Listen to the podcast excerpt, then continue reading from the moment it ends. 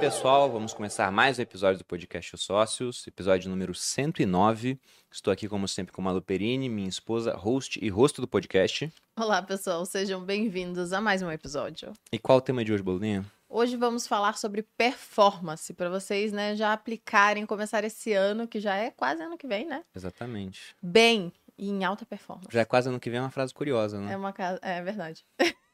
Nós estamos chegando em 2023 de fato e em todo começo de ano, geralmente o pessoal coloca um milhão de metas, quer emagrecer, quer pagar as dívidas, quer começar a investir, quer ficar rico, quer lançar o seu curso, lançar o da sua vizinha. Ficar né? forte Ficar forte. e casar. e Também, filhos, tem muita coisa que o vezes. pessoal coloca como meta. E a gente vai ver como é que você pode fazer para melhorar a sua performance, tanto física quanto mental, para conseguir cumprir aquilo que você pretende para o ano. Né? Mas uma primeira dica seria não pretender tantas coisas com um espaço tão curto e ter metas mais a longo prazo. E antes de apresentar nossos ilustres convidados que estão voltando aqui ambos pela segunda vez no podcast, vou falar dos nossos patrocinadores. Eu estou usando a camisa da Basicamente. Vejam que ficou muito boa no meu corpo, mas não é parâmetro, porque tudo veste muito bem em mim, no final das contas. Mas a Basicamente é uma Ai, marca de roupas tecnológicas que entrega essa roupa por um preço muito justo. Eu estou usando aqui a camisa campeã de vendas, a Modal. Ela é feita de malha sustentável com fibra natural, garantindo flexibilidade, não desbote, não amassa, seca cinco vezes mais rápido que algodão, não dá mau cheiro, independente da rotina. O Edu já usou uma aqui cinco dias seguidos e o pessoal não reclamou. Então, realmente, né? A gente vê que é, é Ai, isso aí. é. E tem um caimento muito bom no corpo. E para quem quiser conhecer a camisa, a gente tem um cupom com 15% de desconto, sócios 15, mas apenas para os 50 primeiros a usarem o cupom. O link vai estar aparecendo aqui na descrição. Inclusive, o pessoal da Basicamente mandou presentes para os nossos convidados. Já vou passar aqui Para o depois- Wesley, antes de apresentá-los, né? É. Obrigado, obrigado, obrigado. E aqui obrigado, para o obrigado. Muzi. Eu vi que tem um post-it amarelo, ou seja, tamanho vaca. Lençol. Sim. Será que vai dar? Vamos- Espero que tenham colocado um Tá tamanho. pesando igual um edredom, vai. E também fala dos produtos da Pura Vida, que estão aqui na nossa mesa. Eu e a Malu somos consumidores já há bastante tempo. Sim. Então, uma linha de produtos, de suplementos naturais para que você possa melhorar a sua saúde, vários antioxidantes. Aqui na mesa, por exemplo, a gente tem o Brain Focus, para você que busca ter mais foco, concentração e performance mental. Tem o Brain TCM, que é um óleo de coco, né, que fornece energia de qualidade para o seu cérebro funcionar bem. Tem o Blue Calm, que é um chá que eu tomo todo dia, na verdade quase todo dia à noite para ajudar a desligar, a relaxar, que tem magnésio. E para você que quer conhecer os suplementos da Pura Vida, nós também temos um cupom Sócios Pura Vida com 50 reais de desconto nas compras acima de 299 reais. Então aproveite porque são suplementos de excelente qualidade né, e aqui você tem esse preço especial. Agora, apresentando os nossos convidados. Então, estamos recebendo pela segunda vez Eslen Delanogari, psicólogo de formação com mestrado e doutorando na área, neurocientista empreendedor, sócio proprietário da clínica BeHealth, criador do curso Neurociência e Comportamento e criador do Reservatório de Dopamina, plataforma de desenvol- de desenvolvimento profissional e pessoal por meio da qual se tornou uma referência na área e um dos maiores propagadores da neurociência e da psicologia comportamental no Brasil. Eslen, bem-vindo ao podcast Sócios novamente. Agradeço demais a oportunidade, obrigado por me receber aqui mais uma vez. Prazer incomensurável estar ao lado de Paulo Musi, muito obrigado.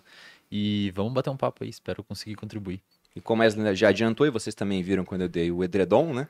Estamos aqui com Paulo Musi, atleta, médico especializado em ortopedia, traumatologia e medicina esportiva, empreendedor, palestrante, criador da clínica Musi e da Musi University, ex-tenente médico do Exército, responsável por mobilizar milhares de pessoas toda manhã em seu Instagram, enquanto pedala sua bicicleta no famoso quadro Banha Não Tem Calendário. Musi, seja bem-vindo novamente ao Podcast Sócios. Bom dia, Bruno. Bom dia, Malu. Bom dia, meu querido. Novamente. Aliás, se a gente for começar a falar de performance, a gente pode justamente falar de performance e de consistência, que tem a ver com performance, que o, que o Muzi faz todo dia, né? Nesse quadro que tem quanto tempo já, Muzi? Ah, tem... Foi antes da pandemia que começou, né? Sabe que tem, Ou seja, tem uma dois galera anos. que tem mais de dois anos. Acho foi antes tem da uns- pandemia? Eu acho que tem uns um ano e meio, pelo menos, antes da pandemia. Então Caramba. deve ter uns três anos e meio, quase quatro anos. Caramba. Todo dia. Todo dia. Quase, exceto Quase todo hoje, dia. de que a Hoje, gente não. acabou com os planos dele.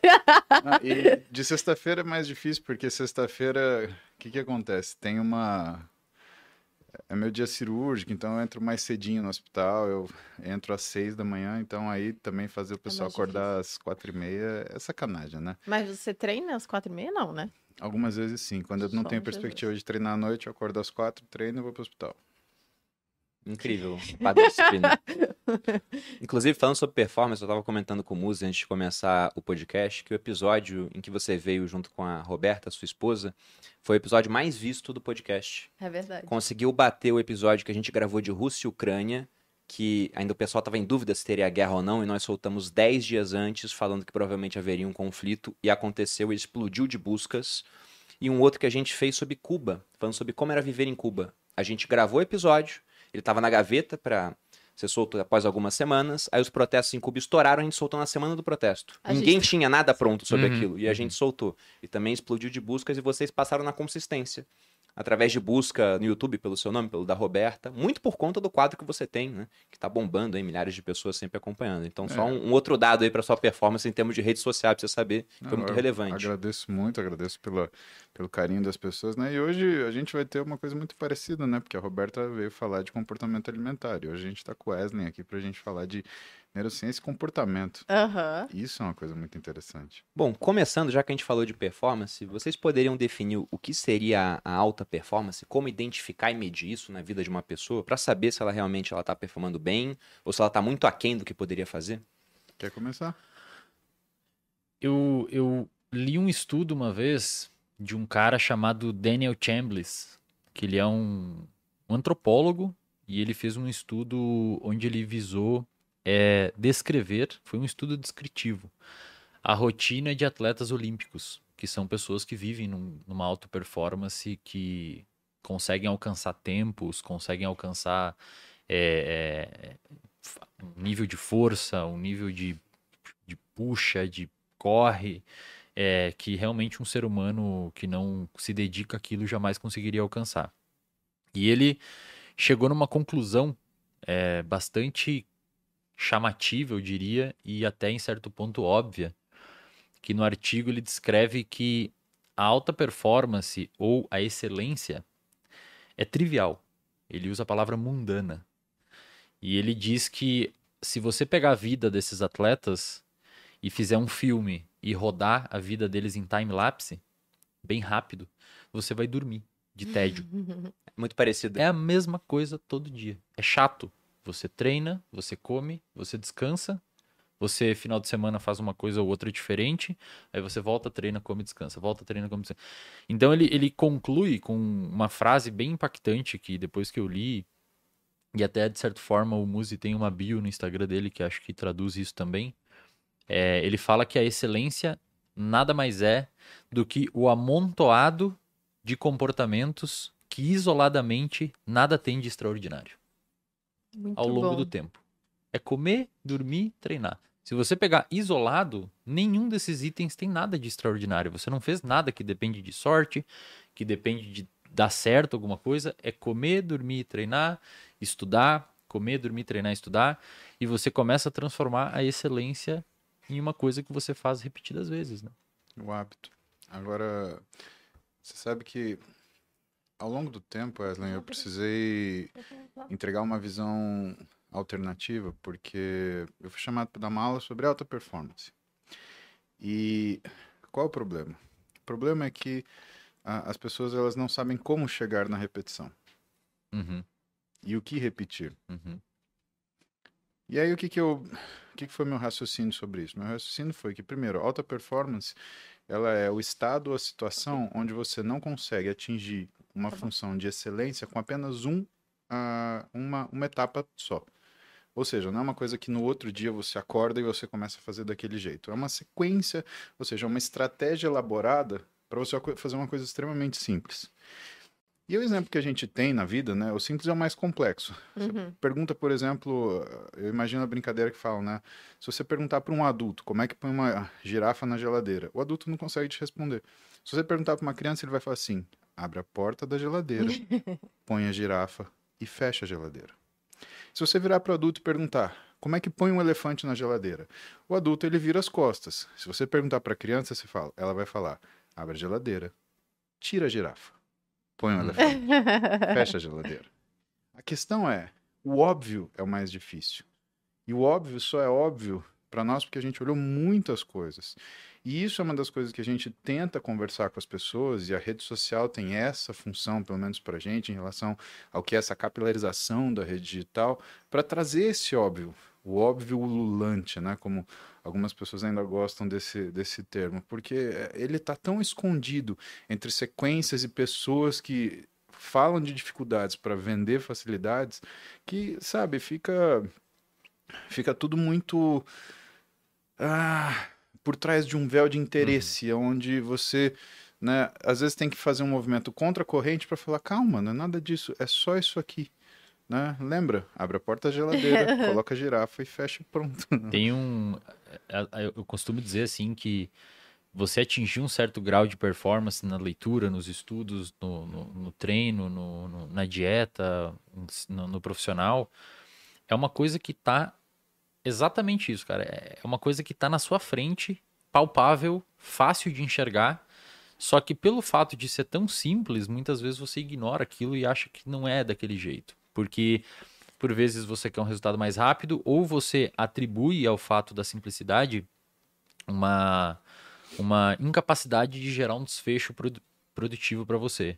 Quando um paciente chega, quando eu falo com alguém nos meus, nas minhas aulas e tudo mais, você pergunta, cara, como que eu aprendo mais? Como que eu faço? O que, que eu tenho que fazer? O que, que eu tenho que tomar? É tomar. geralmente isso, cara, a pergunta. O que, que eu tenho que tomar para conseguir aprender mais? Eu falo, cara, você tem que... É... Aí você quer, tipo, a fórmula cara, mágica, Você né? tem que dormir bem, você tem que ter um alerta, você tem que ter uma boa capacidade de uma boa alimentação para pelo menos dar os nutrientes suficientes para o seu corpo. Você tem que estar tá organizado, porque a organização, a desorganização é mãe da procrastinação. Se você é uma uhum. pessoa desorganizada, vai ter mais chance de você procrastinar.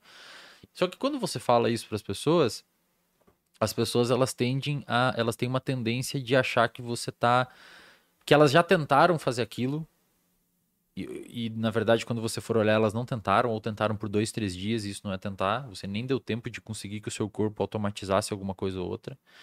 E as pessoas, muitas vezes, elas é, é, negligenciam o, o, óbvio e tentam ir sempre para um lado mais elaborado, que acaba eventualmente caindo em psicoestimulantes, psicofármacos, estratégias mirabolantes de leituras de 200 páginas em 4 minutos, 5 minutos. que pegar atalhos, né? Cara, não funciona, cara. Além não de ser o oposto da performance, né? Exato. Porque a performance é você conseguir fazer e conseguir ter o resultado. Imagina o seguinte: performance é ter um carro que chega a 300 por hora. Se ele fizer curva, não é performance, é suicídio. Então, dentro daquilo que a gente reconhece como performance, não existe só o conceito do fazer, existe o conceito do ganhar o benefício fazendo isso. E o benefício proporcional. Né? A gente pega, por exemplo, uh, tem muitas pessoas que elas travam guerras pírricas diariamente, né? Lembrando para a galera, né? Por que a gente chama de guerra pírica, né?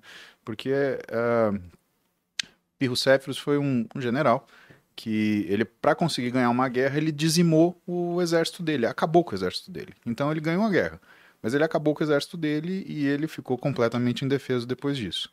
O que a gente vê as pessoas hoje? Para elas conseguirem fazer aquilo que elas acham que elas devem fazer, no intuito de obter aquilo que elas desejam, elas acabam com todos os seus recursos. Elas querem ficar acordadas 18 horas por dia. Elas querem como é que eu consigo sobreviver dormindo 4 horas por dia. Ora, a gente fez isso, mas em situações de extrema necessidade, não por vontade. E eu chamo atenção para isso porque é um experimento muito simples. É você pegar o seu final de semana e ponderar o quanto você odeia segunda-feira. O quanto você odeia segunda-feira, ele está exatamente proporcional ao quanto você tem um final de semana desregulado. Ah, não, eu tenho aquela. A pessoa ela tem aquela agonia que aí sexta-feira tem que sair, tem que voltar às três da manhã uh, ah, para casa, aí faz um after, aí o pessoal vai embora às 10 da manhã, aí dorme o dia inteiro, aí sábado sai à meia-noite e volta para casa no meio-dia do dia seguinte. Lógico que você vai odiar segunda-feira, uhum. você tá acabado, uhum. né? E se você não presta atenção nisso, você escuta, escuta coisas como, por exemplo, você tem aqui um psicólogo falando para você, você precisa dormir, você precisa comer. Aliás, até porque isso daí vira é, é, gatilho para você ter situações ruins psiquicamente, né? E você fala, ah, não, isso é besteira, eu preciso me divertir. Tá, mas quanto que você se acaba para você pseudo se divertir? Né? O quanto você se desgasta? E aí faz a ponderação, o quanto você se divertiu? Sabe? Vira uma agonia, vira uma ação que é, é, é, é na verdade, é, é, ansiosa, não, não, é uma coisa saudável, né? E não que divertir-se seja saudável, mas a busca não ponderada da satisfação imediata e o prazer rápido, cara, é, sabe, a gente tem que parar e observar como é que essas coisas acontecem na nossa vida, senão a gente não vai ficar só com uma segunda-feira terrível, a gente vai ficar com uma vida terrível. E o, e o problema é que esses comportamentos de. Eu gosto de chamar isso de comportamento de soma zero. A pessoa ela faz tudo durante a semana e no final de semana ela volta para o ponto inicial e joga tudo fora o que conquistou no final de semana. É, mas é, é geralmente o que acontece quando o pessoal tá emagrecendo. Dieta, exato. Eles querem exato. emagrecer, aí eles fazem tudo certo de segunda a quinta, porque sexta também já não dá, né? Uhum. Aí recupera exato. tudo sexta, sábado e domingo. E o sábado e o domingo, o nosso cérebro, ele consegue criar associações temporais. É... Vira o fim de semana do lixo, por exemplo, de tanto fazer, seria é, isso? É, é. E você começa a sentir um craving por fazer aquilo, porque já passou tantos dias de você não estar tá fazendo. Seu cérebro acostumou com aquele tempo. E muitos desses comportamentos de jacar. Ninguém tá falando para você não ter episódios hedônicos de prazer, sair jantar com a sua família. Exato. Ninguém tá falando isso. A gente tá falando que existe um limite biológico que você não consegue negociar. É isso que o músico quis dizer. Você não Perfeito. pode. Se você passar aquele limite biológico, não adianta ficar putinho. Vai ficar com sono, vai ficar cansado, vai ficar meio deprimido, vai querer ter estratégias compensatórias. É inegociável. Você não dormir, você comer todo errado, segunda-feira vai estar tá ruim. Aí muitas vezes a pessoa ela fica ah, com raiva de não poder se divertir porque fica com ressaca e fica mal. Mas não é que não é que não é, não é nem culpa sua, vai ser assim. Não interessa se você concorda ou não. E esses comportamentos, muitas vezes, eles são o que a gente chama na psicologia comportamental de comportamentos regidos por regras. A pessoa cria uma regra na cabeça dela que se divertir, de se divertir é aquilo. Uhum. Eu só me divirto se eu fizer aquilo.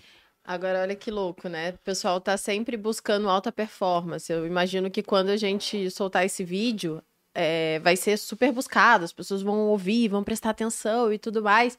E aí, porque elas querem, elas acham que alta performance é sexy, é legal e vai ser incrível. E é monótono no é? final das é. contas, né? É, é, é chato. Exato. E é muito louco como a gente, hoje em dia, a gente convive com muita gente que vive em alta performance. Vocês, eu, eu imagino que vocês vivam em alta performance, o Bruno. E aí eu olho o nosso final de semana e a nossa semana e é quase igual, uhum, né? Uhum. Na verdade, o final de semana a gente gosta mais Rotina. porque a gente pode fazer as coisas chatas com mais calma, é. que é acordar na hora certa, né? Pegar o sol, treinar, comer na hora certa e fazer tudo na hora certa com calma, sem se preocupar em, em ter os, os compromissos de trabalho que a gente também faz na, durante a semana. É, dá para fazer tanto paralelo com o que vocês falaram com investimento, por exemplo. Eu li há pouco tempo o almanac do Naval Ravikant, que é um empreendedor do Vale do Silício, é, indiano de origem, meio, muito pobre, ficou muito rico, e ele faz um monte de tweets lá, pegaram e compilaram né, os tweets dele. E teve um que me chamou muita atenção. Ele falava que quase tudo na vida de bom vem de juros compostos. Relacionamento, por exemplo, não é em um encontro que vai ser bom. Pode ser legal, mas se for só um, não vai ser tão legal quanto for vários, com o relacionamento ficando mais profundo. Academia, você vai um dia, malha, e no, no final do tá dia você tá igual, tá gordo ou magro igual, só que é um gordo ou magro dolorido ainda, inflamado. Né? Investimento também, você faz em um dia, não muda nada. Mas se você faz essa atividade corriqueira, mesmo que o ambiente seja nada corriqueiro, dia após dia, você vai ver uma grande recompensa lá na frente. Tem um economista, o Paul Samuelson, que ele falava que investir deveria ser tão legal quanto assistir a tinta secar ou a grama crescer. Né? E é extremamente monótona a atividade, mas depois de um longo prazo você vai ver resultados. E é só isso mesmo. É só ter a rotina e fazer as coisas constantemente. E tudo que a gente está falando aqui, tem certeza que o pessoal está ouvindo? Nossa, Eu mas é óbvio. E, e por que vocês acham que, mesmo sendo óbvio, óbvio ululante, como você falou, e mesmo tendo tanta informação hoje em dia, por que se perguntar para uma pessoa que acompanha a informação na internet, ela sabe, tá, para ter uma vida mais saudável, é dormir cedo, é me alimentar melhor, evitar é, junk food, né, comida extremamente industrializada, é treinar, é tomar um pouco de sol, porque mesmo sabendo de tudo, o pessoal não faz. Porque a Malu tocou num ponto cru- crucial para aquilo que a gente está trabalhando, né? E uma das coisas que eu e o Wesley a gente estava conversando hoje. Não confunda com desejo com novidade. O cérebro humano ele tem uma necessidade de novidade. A novidade encanta. E quando você fala, por exemplo, de rotina, você confunde rotina com algo maçante. Uhum. Bom, ah, aquilo que você estava falando, que era a questão da novidade, para nós é importante entender que a alta performance, ela nunca é um exagero, mano. A alta performance é um equilíbrio. Uhum. Você nunca passa do ponto. Quer ver? eh, vamos a uma coisa bem sensível, né? E que eu acho que é mais fácil das pessoas imaginarem. Pelo menos aquelas que têm uma vida sexual saudável, né? Ah, quando a pessoa está no meio de uma relação sexual, ela pega o WhatsApp? Não deveria. a É gente muito espera estranho. que Teria não. uma relação sexual saudável se isso acontecesse. Lá no meu Instagram, a gente descobriu que o povo gosta de transar. é, posso falar essas coisas que eu tô no meu podcast. É, é, gosta de transar durante o jogo da, da, da seleção. Fala, gente, e não dá sorte, tá? Quando transa no meio da. da- não dá sorte. A bola Então, aqui entra errada. e o povo fica olhando o jogo enquanto não faz sentido. É, é, Não, eu- pegar o WhatsApp eu entendo se for pra filmar alguma coisa. Ah, Tô brincando, Mas aí você tá querendo mandar pra alguém, né? Aí, é- aí, cara, já é. Não, OnlyFans, Mus, é outras Mas é, épocas. Jesus Outras amado. épocas. Sim, Bom, voltando, desculpa. Mas não, imagina. A gente precisa, a gente precisa raciocinar porque muita gente deve fazer isso, né? Você sabe que outro dia no banho, Ou seja, né, performance ruim. um, um cara mandou uma mensagem: "Ah, eu e minha namorada a gente tá aqui tananã, enquanto você tá no banho". Eu falei: "Não, filha, desliga". Desliga, Tá desliga, isso aí. desliga. E me manda a sua fotinha pra eu saber, porque se você encontrar na rua é capaz, ah, eu sou seu fã, aí junta que nem cachorrinho. que diabo é isso, né? Eu já vou saber quem é, né? É. Mas quando a gente fala de performance, a gente fala de equilíbrio, ele é muito parecido com a relação sexual, porque para você ter a finalização da relação sexual, você, Você ter o orgasmo, você 100% precisa ter, lá. você tem que estar, exato, atenção plena. Você tem que estar ali e naquele momento. E principalmente para ser uma coisa satisfatória para os dois, isso é uma leitura de comportamento onde existe uma intimidade que permite o que é o reconhecimento de um e de outro durante essa relação, que exista uma troca onde as pessoas consigam desenvolver sincronicidade. Sim. Por isso que cumplicidade é uma coisa tão importante em relacionamentos. E por isso que muita gente que está solteiro tem aquela síndrome do sábado à tarde, né? Que é o quê? Tá sozinho. Ai, meu Deus, Triste. eu queria estar casado. E às vezes é por isso que algumas pessoas têm algumas insatisfações no casamento. Por quê? Porque elas têm a rotina, mas a sincronicidade ela se perdeu. Então a gente tem que entender que a performance, ela mora nesse equilíbrio, ela mora nessa que na realidade é um equilíbrio dinâmico e que a gente tem que dosar o que é a novidade, aonde ela consiga intensificar o equilíbrio como um todo e não simplesmente eh, perturbar um lado. Descansar é bom, fica descansando todo dia para você ver. Ah, mas eu preciso de férias. Tá bom, o que, que acontece depois de 10 dias que você tá nas suas férias? Você começa a querer trabalhar. Sabe que você começa a querer trabalhar? Porque se você tivesse aquele descanso proporcional quando você está trabalhando, você teria todas as ideias trabalhando e não quando você está de férias. Uhum. Você já sentiu aquele gap que a gente tem? Primeiro a gente chega nas férias do trabalho, ele tá com a gente, então você tá a mil por hora. Aí quando você começa a descansar, o que, que as pessoas falam? Ah, você já está sentindo falta do trabalho, né? Não é que você está sentindo falta do trabalho, é que tudo aquilo que é a sua criatividade, que vem por conta daquilo que é o ócio produtivo, quando você está ocioso, né? Isso vem quando você descansou. Uhum. Então, quando o Wesley ele fala assim, gente, tem que descansar, tem que dormir. O que, que ele está falando? Ele está falando, se você virar um cansado diário, você vira um cansado cronicamente. Você não vai ter boas ideias, você não vai ter boas saídas. E aí tem mais uma coisa que eu chamo a atenção. Isso daqui não deixou mais a gente ter ócio. É verdade. Você está sempre Trabalhando. conectado, você está Conectado. sempre trabalhando. E quando você está sempre trabalhando, sabe o que, que você mata? A sua criatividade. Eu faço um exercício muito grande hoje em relação à rede social, porque De verdade, eu não posso ficar no telefone. Eu tenho que trabalhar, eu tenho que atender meu paciente, eu tenho que escutar meu paciente, né? E eu vejo que tem gente que pega alguma coisa já no telefone. É, cara, Aham. na consulta, eu tô explicando uma coisa, a pessoa tá assim, prestando atenção em mim, ela pega. Eu paro, cara. Eu paro de explicar. Ela Eu volta. espero a pessoa voltar. Wesley é brabão. Não, não dá, cara. Se a pessoa não, não pegou atenção no que você falou, ela não vai implementar.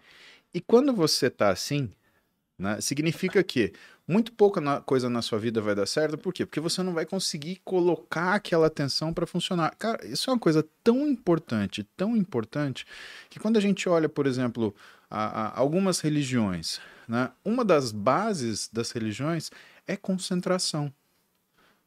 Né? Por que, que você vê tantas pessoas elas optam para o budismo?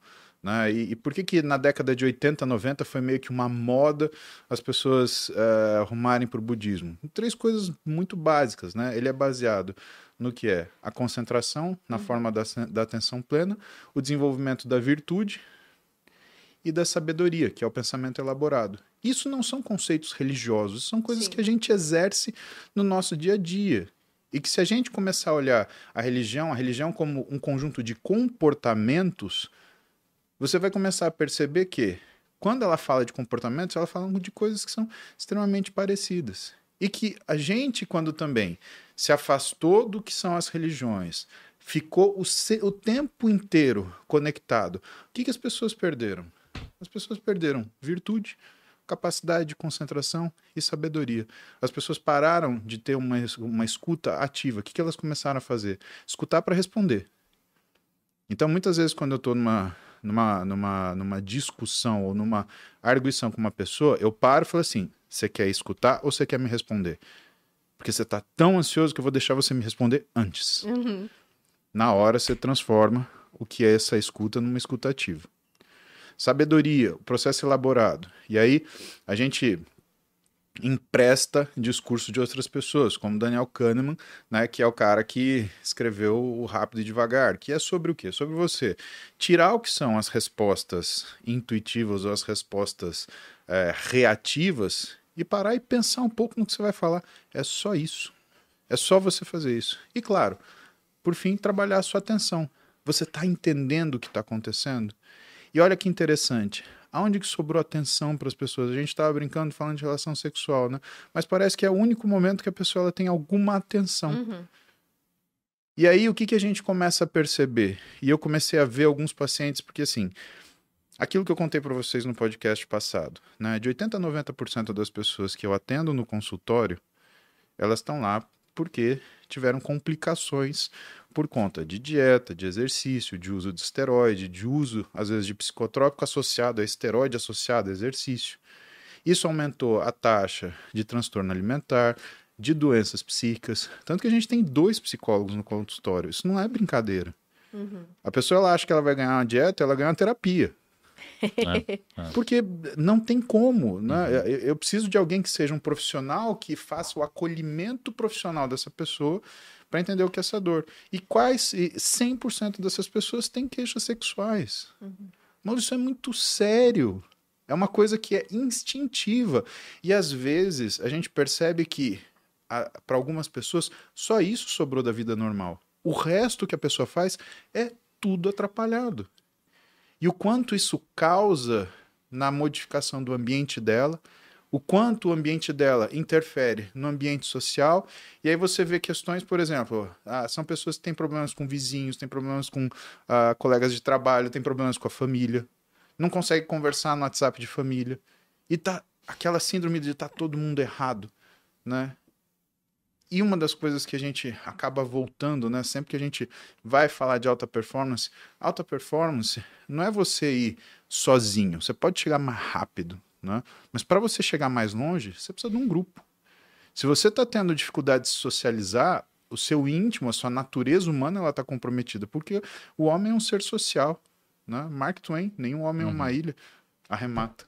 Tem, um, tem um- uma rede no nosso cérebro, quando o Muzi falou da importância da gente ter ócio para ter criatividade. No cérebro tem uma rede que foi descoberta no ano 2000. O que que é uma rede? É um conjunto de áreas. Chamada de Default Mode Network, ou numa tradução livre, rede de modo padrão. Os adventos da neuroimagem, e isso explica o porquê que o, porquê que o ócio realmente é criativo. O advento da neuroimagem, estudar o cérebro de uma pessoa viva e olhar o que está acontecendo dentro do cérebro dela é, ao vivo, assim, enquanto você submete ela a algum tipo de, de tarefa, surgiu na década de 80, 90. Os pesquisadores sempre queriam olhar, tipo, vamos dar um estímulo visual. Então vou pedir pro Bruno para Malu seguir aquele ponto na parede e vou ver o que, que acende e desliga no cérebro dele. Viram lá que o córtex occipital, que é a área envolvida com visão, acendia, porque sua visão tá. E assim eles foram fazendo. Quando você mexe, quando você tenta raciocinar, faz uma conta. E eles mapearam todo o cérebro vendo o que, que acontece quando você faz cada coisa. Mas ninguém nunca conseguiu ver aonde fica a criatividade. Uhum. E eles descobriram nos ano, no, no ano 2000 porque um pesquisador se perguntou: e quando o cara não tá fazendo nada? O que, que acontece no cérebro dele? O que, quando que ele... vai acender? O que, que é? Exato. E eles descobriram que quando você não está engajado, o que, que é engajado? Você está olhando, está lendo, está abrindo aqui, você está fazendo alguma coisa fora de você. Você está engajado em algo, respondendo WhatsApp, vendo um corte, vendo um podcast, lendo um livro. Quando você não está, eles chamam de. É uma viagem, você está, tipo, viajando assim, cara. Você não está pensando em nada, seu cérebro está voando. Primeiro, a gente passa muito tempo no dia fazendo isso. Às vezes a gente passa rolando feed, mas Aham. você não está engajado. Embora você esteja ali fazendo aquele comportamento, você não está engajado nele. Ouvindo música, às vezes você não presta atenção na música que você está ouvindo, às vezes até na academia você está fazendo, mas não está prestando atenção. Automatizou. Eu pensei quando eu tô dirigindo. Basicamente é isso. Automatizou. automático. Exato, exato. Eles descobriram que quando você está assim, uma o seu cérebro liga toda uma outra região, que são essa, essa rede de modo padrão. Foi um, um artigo publicado na PNAS, tem 13, 14 mil citações, para quem não sabe, é como se fosse um corte que viralizou esse artigo. Tem muito lido, muito citado. Viralizou no mundo da ciência, assim. Porque os caras mostraram que quando você está viajando, você liga essa rede. E recentemente mostraram que essa rede ela está é- ela tem um papel causal na criatividade. Porque na medida em que você se desconecta de fatores que estão externos, você permite com que o cérebro faça associações que são um pouquinho mais improváveis, podendo ter um, um insight de criatividade. É por essa razão que às vezes as pessoas são muito criativas um pouco antes de dormir. Muita gente tem ideia logo que está próximo a pegar no sono, porque você está num momento ali que seu cérebro dá uma. No banho E no banho. E no banheiro. Exatamente. O banho é maravilhoso. Eu tenho um, eu tinha um paciente, cara. Só enquanto o pessoal não entra com o celular no banho. É, exato. É, daqui a Exato. pouco isso vai. Cara, eu, tenho, eu tinha um paciente, te- um tempo atrás, que ele era investidor de startups e etc. Ele mora nos Estados Unidos. O- ele fez um banheiro com um box de vidro Dentro do anti, an, não, não, anti-embaçamento. Anti, Pra poder e tem um escrever. monte de canetão. Cara, ele escrevia tudo durante o banho, porque foi ali que ele teve as ideias que deram mais dinheiro pra ele. Muito louco, né? Interessante. Por causa dessa rede. E olha que, que, que interessante. Então, Vou por isso, reformar o meu já. por isso, por isso que o Muzi fala, o ócio ele é criativo, é importante você dar essa desafogada no cérebro. Pacientes com depressão, por exemplo, que tem uma ruminação de pensamentos, aqueles pensamentos que vêm e vêm e ele fica sempre dentro dele, já se sabe que tem uma atividade aumentada dessa rede. Hum. E se você pegar, cara, e analisar de forma lógica, um paciente com um transtorno depressivo, por vezes, e aí os terapeutas, psicoterapeutas que estão me assistindo vão entender o que eu quero dizer, eles são criativos, cara. Mas são criativos para um lado ruim. Eles são criativos em imaginar bons imaginar cenários ruins. Uhum. Eles são criativos. Você pensa, mas como é que você chegou nessa associação? Altamente improvável, cara.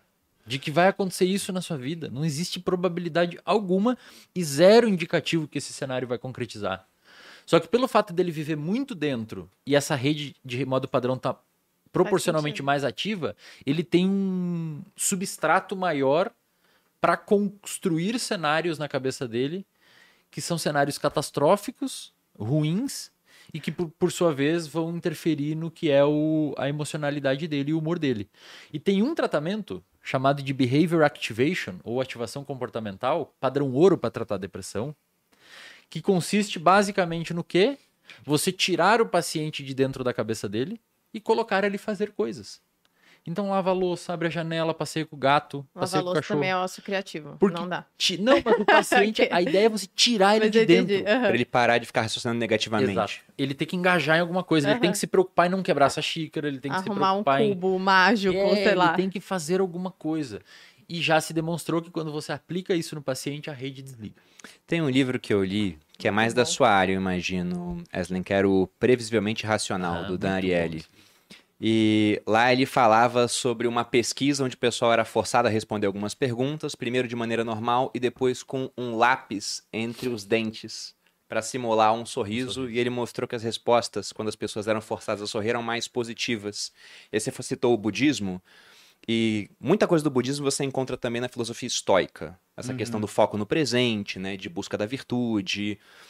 E lendo Sêneca, que é o meu autor preferido dentro do estoicismo, porque ele é muito didático, é muito Faz fácil de tempo ler. que você não faz um momento cênica, né? Pois é, pois é, tenho que compensar.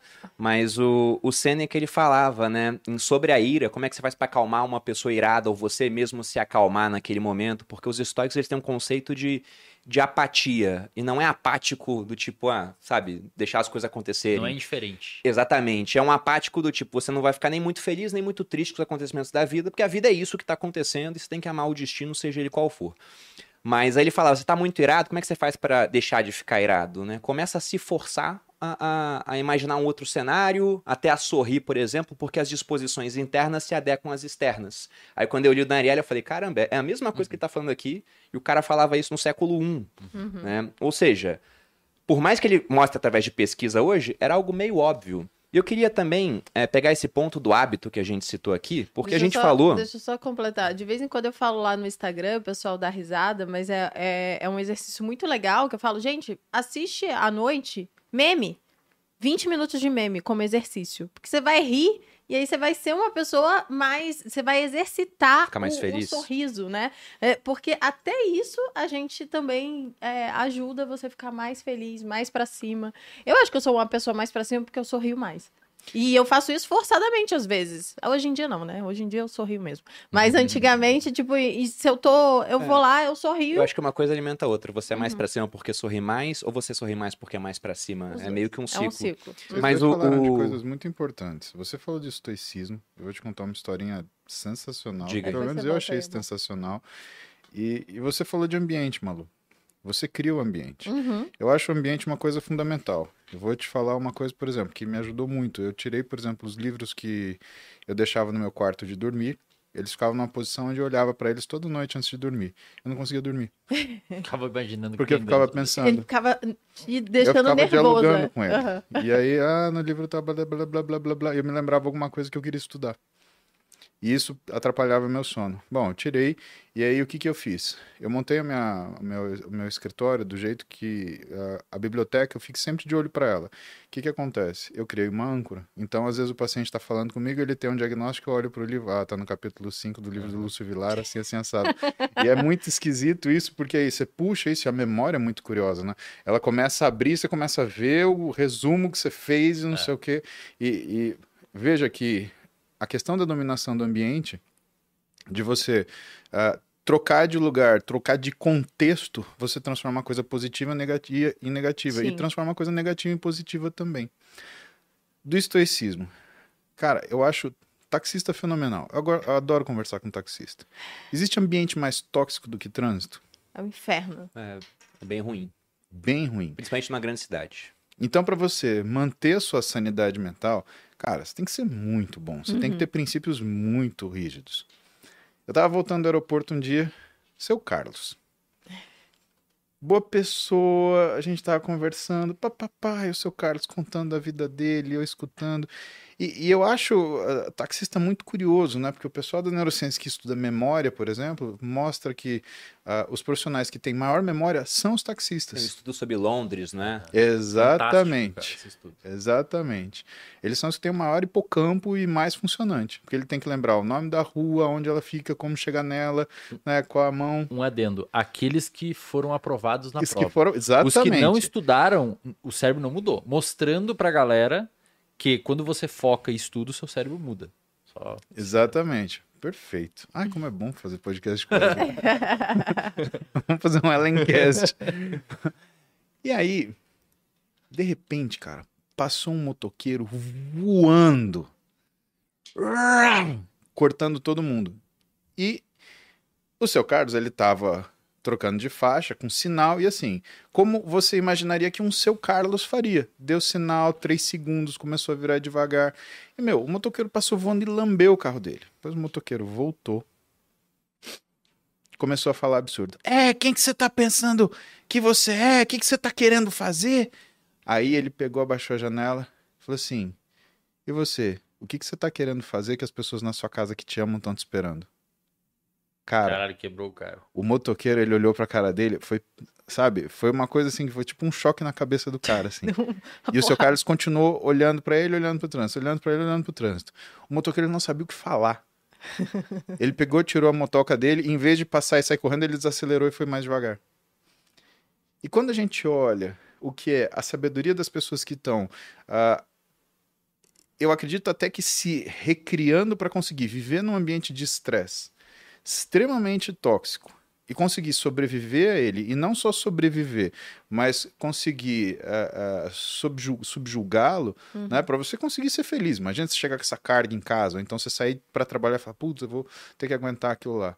Cara, elas têm muita coisa para te ensinar no, no sentido uh, crítico de você lidar, por exemplo, com a sua raiva, de você lidar com a sua ira. Uhum. E não é à toa que a gente estava falando disso e que a gente falou do Daniel Kahneman, né? Que ele fala o quê? Ele fala para você transportar o que são as suas atitudes antes de você tomar, né? Uma coisa reptiliana, medalhana, que nem um crocodilo, que quando você põe a mão na boca ele morde, você jogar para o seu núcleo vent ventromedial do córtex pré-frontal, você simular aquilo.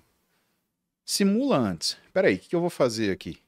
Né? Será que o resultado é esse mesmo que você quer?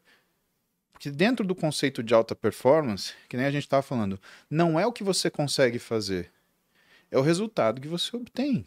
Alta performance é resultado. Então, como a gente está muito acostumado em falar em meios, né, principalmente na medicina, o importante é o meio, a gente não domina o resultado. A obrigação de, do médico é dar o melhor meio possível. Né? A gente não consegue controlar ainda a vida humana, falar você vai morrer, você vai viver, eu garanto que você vai sobreviver. A gente às vezes lida emocionalmente com isso, mas racionalmente você não tem esse poder. Você não tem essa capacidade. Você pode ser o melhor médico do mundo. Né? Então você tem que oferecer meios. Mas quando a gente fala de alta performance, a gente está falando em resultados. E o resultado nem sempre é aquilo que você imagina frente àquilo que você pode colo colocar nele na sua, na sua produção. E quando você escolhe os meios adequados, aí vem o estoicismo, vem a virtude, vem a concentração, vem a sabedoria, é que você consegue oferecer resultados melhores. Mas comparados a quê? Ué, comparado ao quanto aquilo se adequa a você. Nem sempre aquilo que a gente quer também é o que é melhor para a gente. E quando a gente usa os meios corretos, pelo menos eu acredito que o resultado ele sai mais adequado às suas necessidades, ainda que você não seja capaz de reconhecer no primeiro momento. Quando você vai ver também, isso é interessante, porque é, é difícil, assim, tem, tem algumas pessoas que se, se preocupam em entender alta performance. Normalmente a alta performance ela é mensurada na parte de físico, porque é uma mensuração mais objetiva. Então, É visual, consegue- né?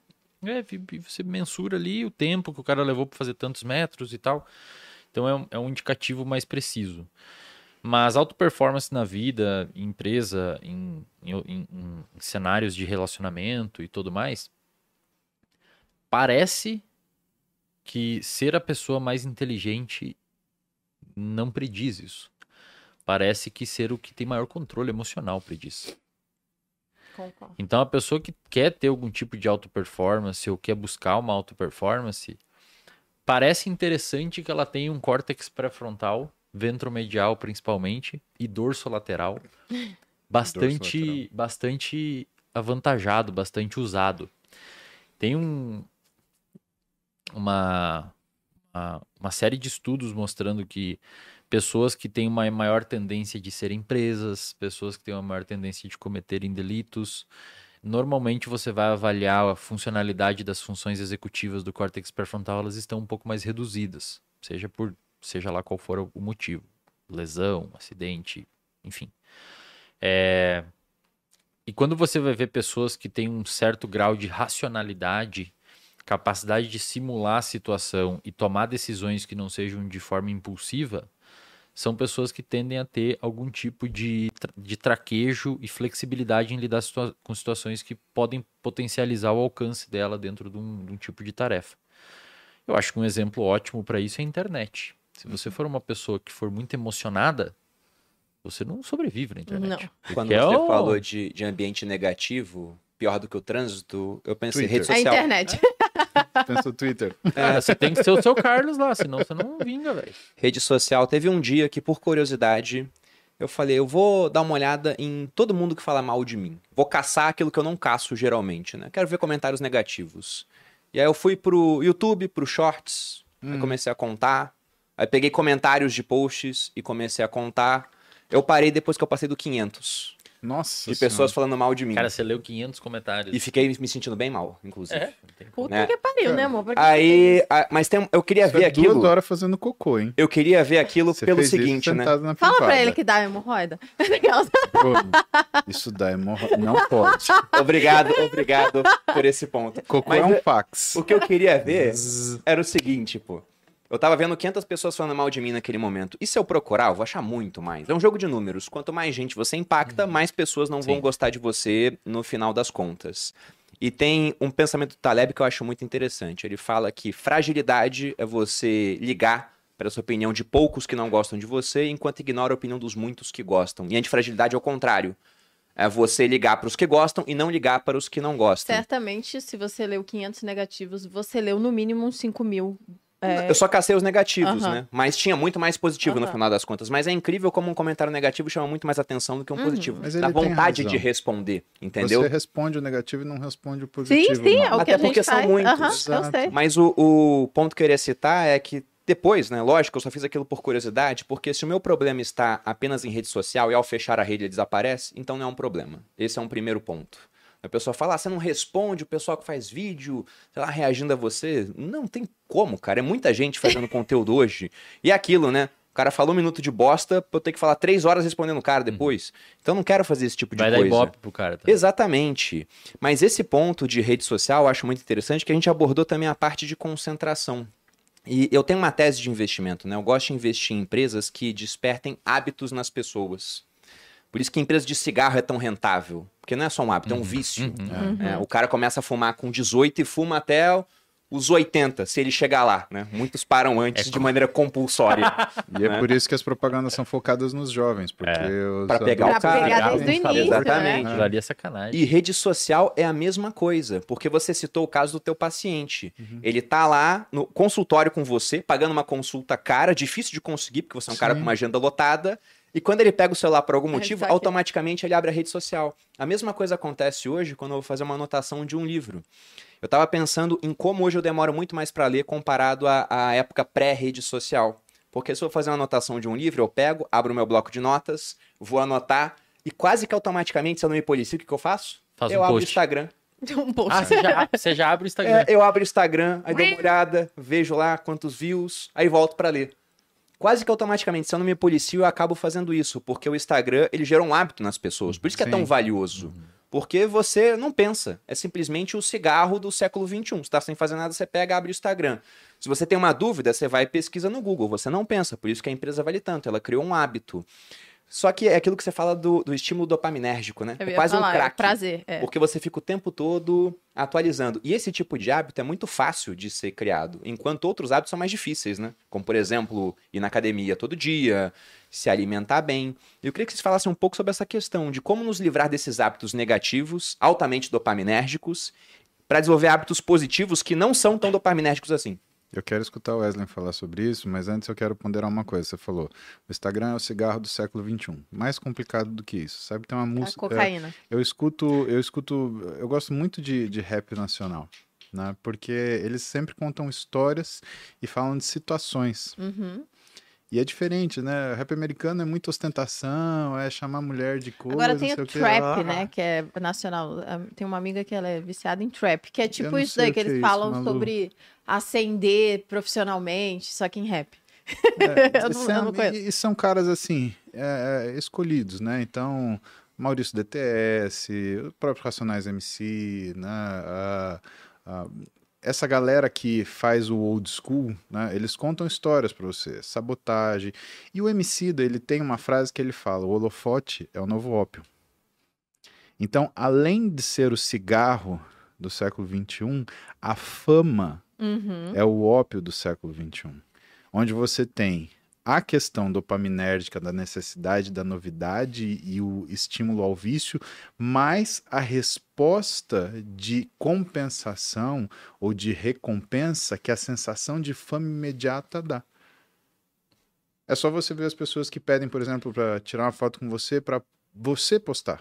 Uhum. Ai, será que você não posta? Será que você não me reposta? Por quê? Ela precisa daquela sensação de que ela teve aquela, aquela fama imediata. É, é, cara, isso é uma coisa que a gente tem que olhar com muita cautela, porque eu acredito que muito do que está sendo produzido, ele começa a ser produzido nessa percepção. Então a gente olha a rede social como um experimento social também. Né? O, o que, que é o primórdio da rede social, Bruno?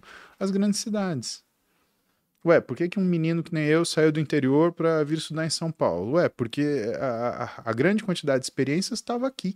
Né? Então, a grande rede social era eu sair de Marília, com 150 mil habitantes, e vir para São Paulo, na época, Grande São Paulo, com 20 milhões de habitantes. Né? Essa capacidade de entregar quantidades de experiências, opiniões, vivências, ela estava aqui. O que, que a rede social fez? Ela digitalizou, então ela criou grandes bolsões humanos semelhantes às cidades, onde as pessoas elas estão se encontrando. E, e o que, que ficou muito confuso? Diferente de uma cidade onde você encontra várias pessoas, mas seleciona com quem você convive, né? Ou seja, você gosta de rock, você vai no bar de rock, você não vai na danceteria. Uhum. né? Você gosta de cinema, você vai no filme que te agrada, você não vai assistir aquilo que você não gosta. A rede social, todos estão expostos. Se você pegar, por exemplo, 30 anos atrás, uma geração, ela durava entre 25 e 30 anos. Hoje a estimativa é que ela dure 7, por conta da quantidade de informação. Então, por exemplo, em- na minha casa, tem quatro gerações. Tem a minha funcionária, minha governanta, né, a dona Leninha. Tem eu e minha mulher. Tem a minha filha de 18 e a minha filha de 12. São quatro gerações convivendo. Uhum. Quando você olha 30 anos atrás, não era assim. E quando você olha digitalmente na internet? Você pega o Afonso Padilha, ele fica brincando, ah, geração Z, não sei o quê. O Maurício Meirelles também gosta de brincar com isso. Mas eles têm muita razão no que eles falam por uma questão muito óbvia. A gente tem uma quantidade de geração se conflitando, e aí tendo esses, esses embates que a gente percebe, né, não só na dificuldade de homogeneização da linguagem, da forma de tratamento, que são valores e costumes. Por quê? Porque cada geração ela acaba tendo o seu valor e costume, e cada geração ela tem o seu conjunto de valores diferentes para poder eh, dividir. E cada uma delas quer impor o que são seus valores sobre as outras. né? A gente quer fazer isso, a gente julga as pessoas, assim como nós somos julgados. Por isso que também a gente olha esses comentários, esses 500 comentários de hate. Muito provavelmente não são de pessoas que não gostam de você, são de pessoas que não te compreenderam. É, a maioria talvez nem conheça, né? É, nem Pode buscou, nem buscou entender. A E parte esse- difícil é com você, Wesley. Não, e assim, essa, essa, essa parada de hábitos, é, por que que as pessoas elas conseguem criar um hábito? Primeiro, no cérebro, vício e hábito é, É a mesma igual. coisa. É Uhum. nos mesmos circuitos, depende dos praticamente os mesmos transmissores. Um vício é um hábito desadaptativo que a gente dá o nome de vício. Mas neurocientificamente é a mesma coisa. A questão é, por que que algumas pessoas conseguem formar de uma forma mais fácil? E aí, só para continuar esse raciocínio antes de responder, é tem hábitos que você e vícios que você consegue formar mais fácil porque existe uma entrada de uma nova substância no seu corpo, como por exemplo drogas de abuso. Então, cara, você botou um negócio exógeno, tá suprafisiológico, tá além do que você produz. Obviamente é muito mais fácil você criar um vício.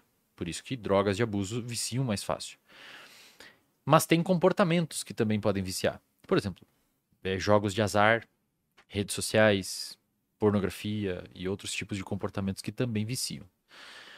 A questão é, nos- vamos tirar as drogas aqui, porque ela tem uma, pe- um, a- um apelativo de ser exógeno, então já é autoexplicativo por que que vicia mais. Mas e nos comportamentos? Na classe de vícios comportamentais? Por que, que é muito mais fácil você ter um vício em uso de rede social do que você criar um vício barra hábito em exercício físico ou alimentação ou rotina? Porque a pessoa tem uma recompensa mais rápida nesse primeiro, ela consegue uma recompensa mais rápida, porque o like é rápido, o comentário é rápido, o feedback é rápido. Ela tem muitas vezes uma percepção de estar inserida num grupo, o que é muito recompensador para o nosso cérebro, e porque ela vê mais benefícios naquilo. Então, como ela está ali, está entrando num grupo, muitas vezes consegue monetizar em cima, consegue ganhar dinheiro em cima daquilo, consegue divulgar ela ou a marca dela, ou consegue ter um reforço social de namoro, pegação, etc. ali dentro da rede social é muito mais fácil. Aham. No outro lado, você tem comportamentos que eles demoram um pouco mais para você conseguir verificar a recompensa óbvia daquele comportamento, como por exemplo, o cara que começa a treinar e quer virar o Paulo Musi em um ano.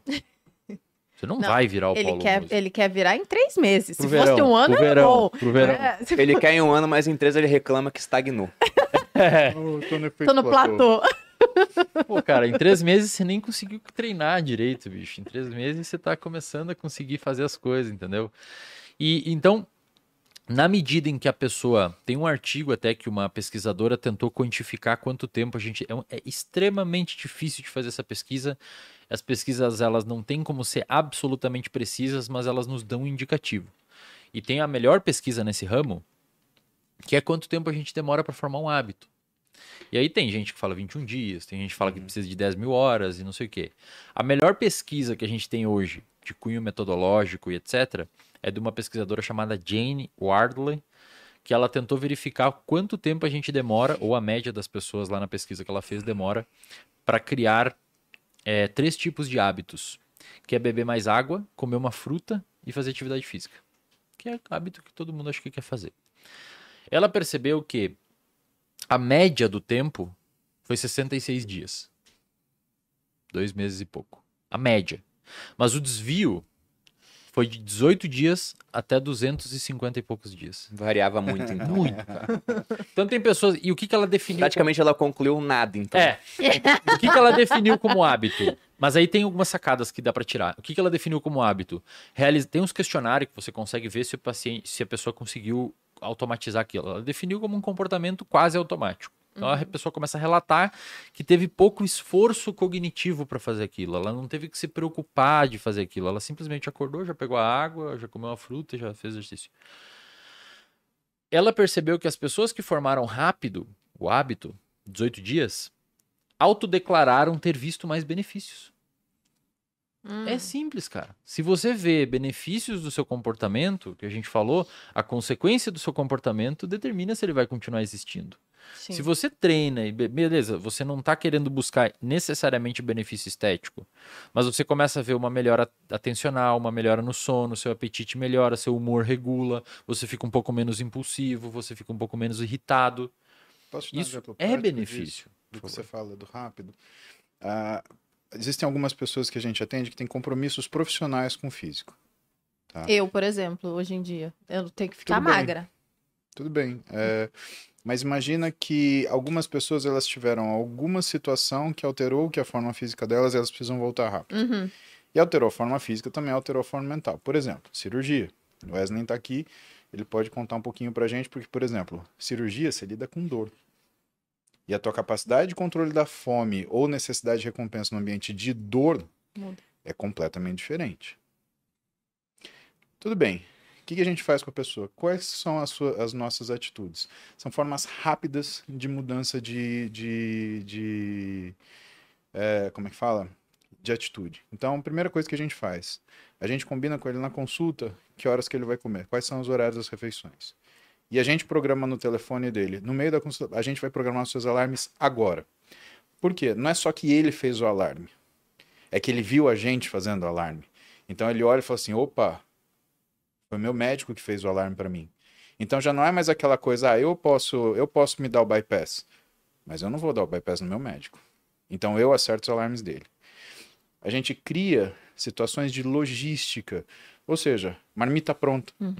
Porque se ele tiver que Não, cozinhar, não rola, não rola. ferrou. Não existe. Ah, mas eu bebo. Tá bom. Você vai na sua geladeira e você vai tirar tudo que tem de bebida da porta da geladeira, você vai colocar garrafa d'água.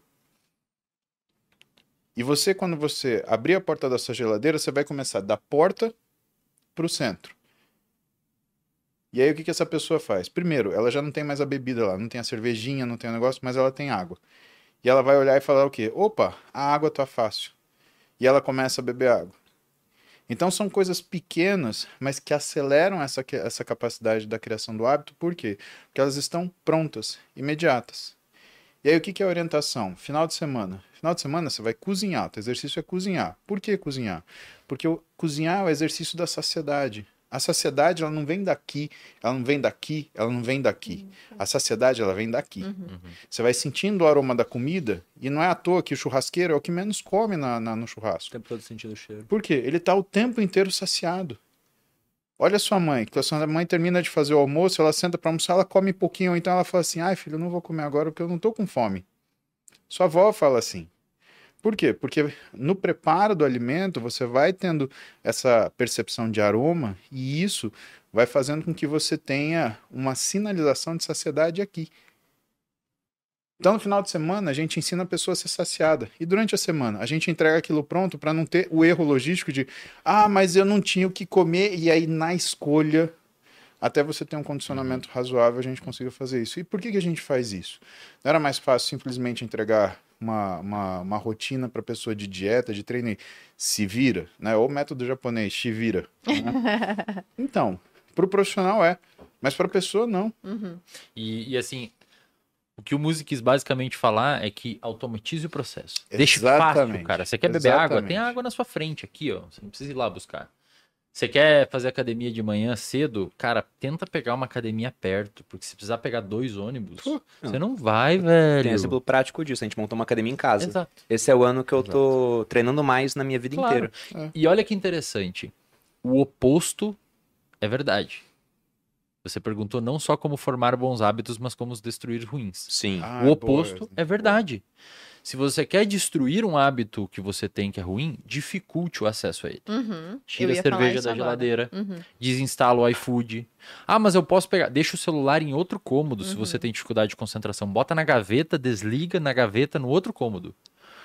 É verdade que você vai, vai eventualmente executar aqueles comportamentos. E o complicado é que você vai focar quando executou. Mas você não vai perceber quantas vezes você deixou de fazer caso aquilo tivesse de fácil acesso. Uhum.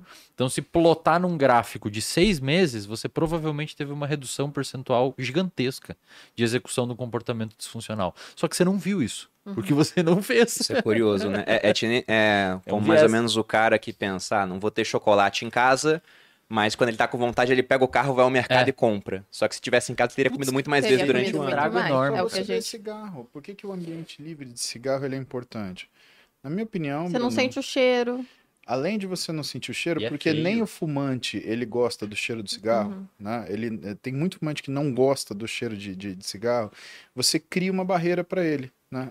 Ele para ele fumar o cigarro, que antes ele pegaria, abriria aqui e É. acenderia, ele tem que levantar, ele tem que se dirigir a um local onde ele Uhum. possa fumar Exato. né? Exato. E o ambiente também está olhando para ele. Então, eu acredito que, por mais chato que seja, porque você fazer leis que falam de hábitos, né, é, é incômodo, né? Uhum. É, A gente tem que ter muito cuidado quando a gente fala isso, porque isso é uma escolha da pessoa, Sim. né? Até quanto a gente se permite interferir no que são as escolhas das pessoas.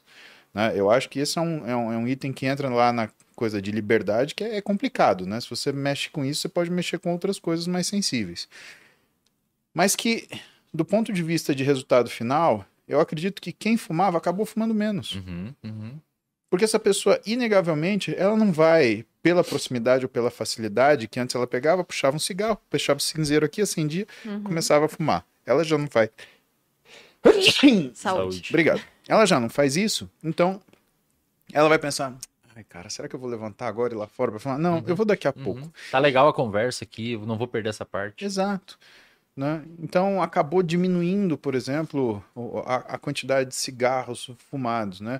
Eu não vi nenhum, nenhum artigo sobre isso, não vi nada. Né? Isso é a minha opinião de observar pessoas, que é uma das coisas que a gente também eh, precisa fazer na nossa vida. Né? Uhum. Ah, nem tudo que a gente consegue, ah, ah, que a gente precisa saber é mensurável, né? que é a condição humana. Né? Tem coisas que você tem que observar e com muita cautela perguntar para as pessoas, às vezes até de uma forma muito delicada para ela não entender por que, que você quer saber aquilo, para isso não interferir na, na, na resposta dela, até porque as, as pessoas, né, elas mentem, né? Tem até um livro sobre isso, né?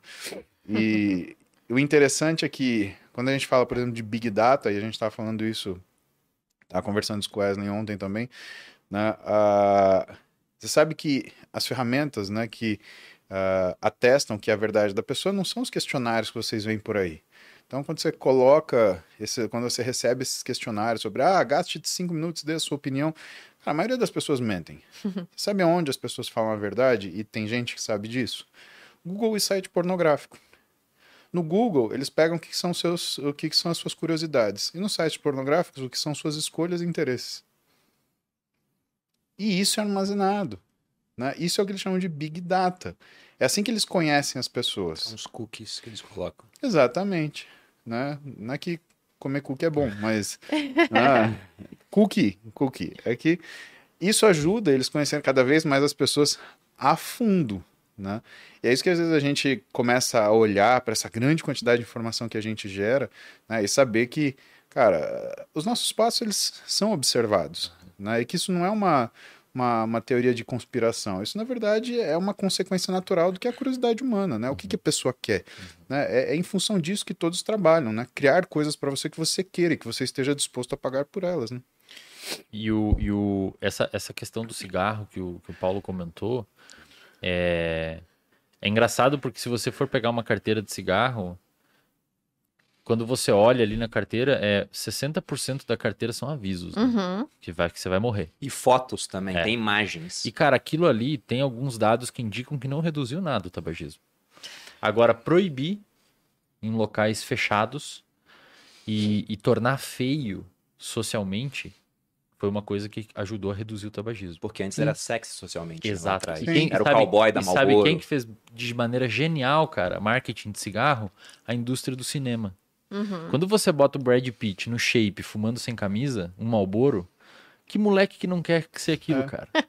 O shape ele Entendeu? não pode ter, o Brad Pitt ele não pode ser. Pelo menos eu vou fazer uma sapota de cigarro É o que tá ao alcance dele, né? É, exato, cortar a cara. unha. Acabou, dá. Não, mas eu queria voltar um pouquinho só para falar sobre implementação de hábitos, porque eu acho que uma das coisas que as pessoas menosprezam muito é a programação e fazer com fazer o horário certo daquilo, né? Porque a gente começou o podcast falando sobre estabelecer metas e tal, o pessoal coloca um monte de meta, e o Bruno tem uma frase que eu gosto muito que ele fala: o pessoal menospreza o que você pode fazer em 10 anos, mas super valoriza, um super, super estima o que você pode fazer em um ano, porque você coloca um monte de coisa ali. E, mas, e acho que para os hábitos é igual. A pessoa vai lá, ah, eu vou fazer isso, aquilo, não sei o que. Lá no Materializa, eu sempre falo: ó, peraí, o que, que você de fato consegue? Você é mãe? Você tem um filho? Você tem um emprego? O que, que é que de fato você vai conseguir fazer? E aí, para você estabelecer esses hábitos, esses, essas coisas que você quer fazer, você tem que colocar o horário. Então, eu falo que uma das coisas mais geniais para mim, para eu conseguir produzir mais, foi pegar minha agenda e colocar ali o quanto tempo eu demoro para gravar o podcast. Duas horas. Aí eu tenho 15 minutos de deslocamento, mais meia hora de me arrumar. Então eu tenho que colocar o prazo certinho. Uhum. Porque senão eu falo, ah, eu vou treinar de manhã, eu acordo, aí eu faço a minha hidratação, não sei o quê. E vai dar certo se eu acordar 8 e o podcast começar às 9. Não vai dar, porque você não colocou o tempo correto. Então, se você tem que cozinhar, você tem que colocar lá o tempo. Se você tem o deslocamento em São Paulo com chuva, uma hora e meia a mais. E aí assim vai. Então, se você fala, hoje eu vou fazer um monte de coisa, eu acho que as pessoas que. O pessoal que tem TDAH, que tem né, uma atenção mais é, fluida, digamos assim, eles geralmente têm uma, um- uma gestão de tempo muito difícil. E acho que hoje todo mundo tá com uma ges- gestão de tempo muito difícil por causa disso daqui, porque a Uhum. gente perde muito tempo no celular e a gente acaba esquecendo. Então coloca também, né, no seu, na sua gestão de tempo, uma hora rolando o feed. Uhum. Aí Não. você coloca lá. Um dado E sobre isso tudo isso vai fazer diferença para que você de fato coloque os seus hábitos em prática, os objetivos que você quer. Um dado sobre isso de perder tempo com a internet interessante é que o TikTok já é uma rede onde o pessoal passa mais tempo do que no YouTube. Caramba, Só que cara. o YouTube, e os de vez em quando-. Exatamente. No YouTube, de vez em quando, eu entro pra ver um vídeo que são, é uma hora de vídeo, uma hora e meia de vídeo, um aulão de alguém, por exemplo. E no TikTok são vídeos de no máximo três minutos. E o cara fica lá na cachaçinha, né? Qual que é o próximo vídeo que vai vir depois? É ótimo. E quando vê no, no mês, isso nos Estados Unidos, mas no Brasil não deve ser muito diferente, o tempo que um usuário tem de tela no TikTok tá mais alto do que no YouTube. Tudo lá assim, né? E aí o cara depois reclama que não tem tempo pra fazer as coisas, porque não se programa. né? Mas Sabe que Exatamente. isso é um, isso é um estudo importante, porque, por exemplo, você vê, o, o Instagram nos Estados Unidos, se não me engano, é a quinta ou a sétima rede social mais importante. E um- uma pessoa muito amiga minha, ela foi no, na palestra do Elon Musk lá no.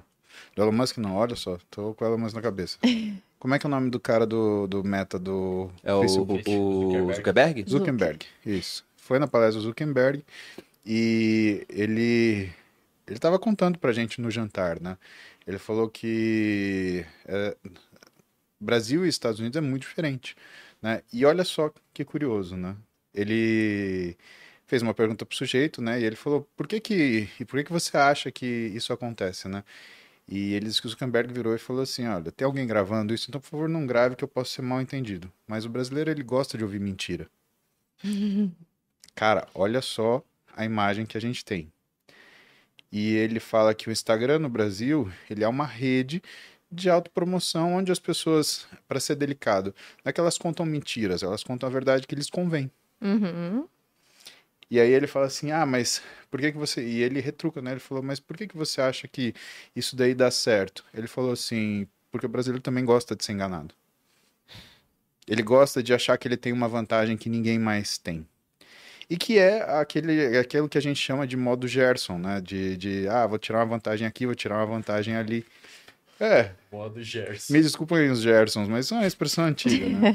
é, o modo Gerson. E, e que é uma questão cultural complicada de ser, de ser avaliada e que faz com que você tenha esse grande interesse nessas histórias muito bem elaboradas. Né? Então, quando você vê essas dicas de cursos para você fazer a internet, a live, o não sei o que, que melhora o áudio, o vídeo tem que ser assim, e põe brilho, e põe filtro. Cara, o que, que você está fazendo? Você está elaborando tanto uma coisa que aquilo deixa de ser verdade. Né?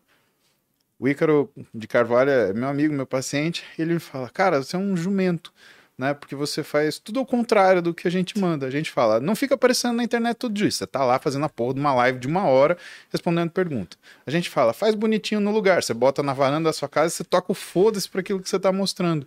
Né? E aí o que, que a gente percebe? Também existe o interesse para aquilo que é real.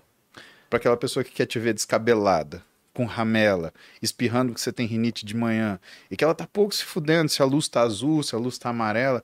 Existe esse espaço. E a única coisa que eu torço é que isso, isso, isso cria uma, uma, uma continuidade, né? E que várias pessoas comecem a agir sua, nas suas vidas como se elas estivessem fazendo um banho. Fala, cara, o meu réu é assim. Eu, Fala, fala. eu, eu coloquei, eu tenho 60 mil alunos em 12 meses.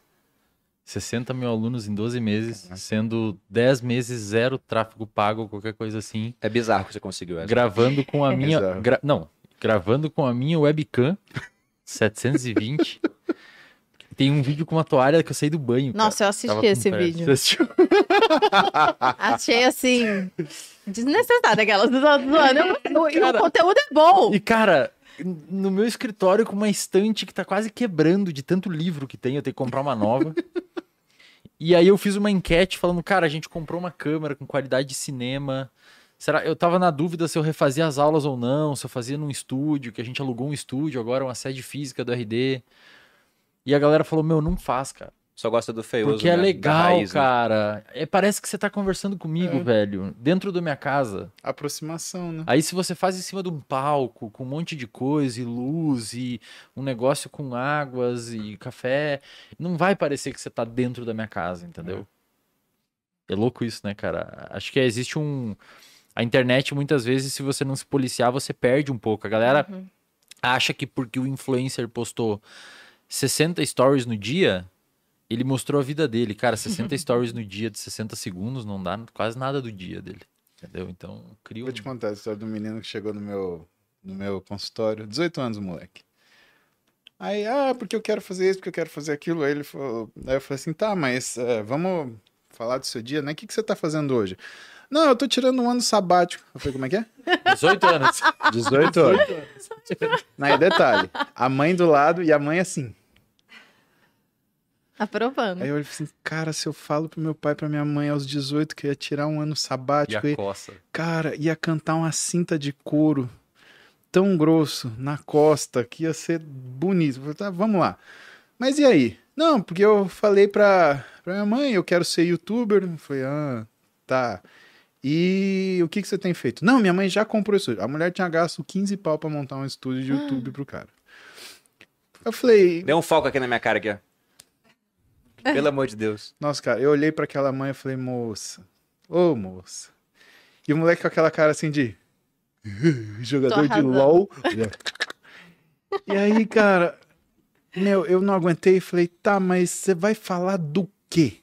Aí ele virou pra mim e falou, oh, disso aqui. Eu falei assim, e quem quer ouvir isso, filho? Nem você vai querer assistir o seu vídeo.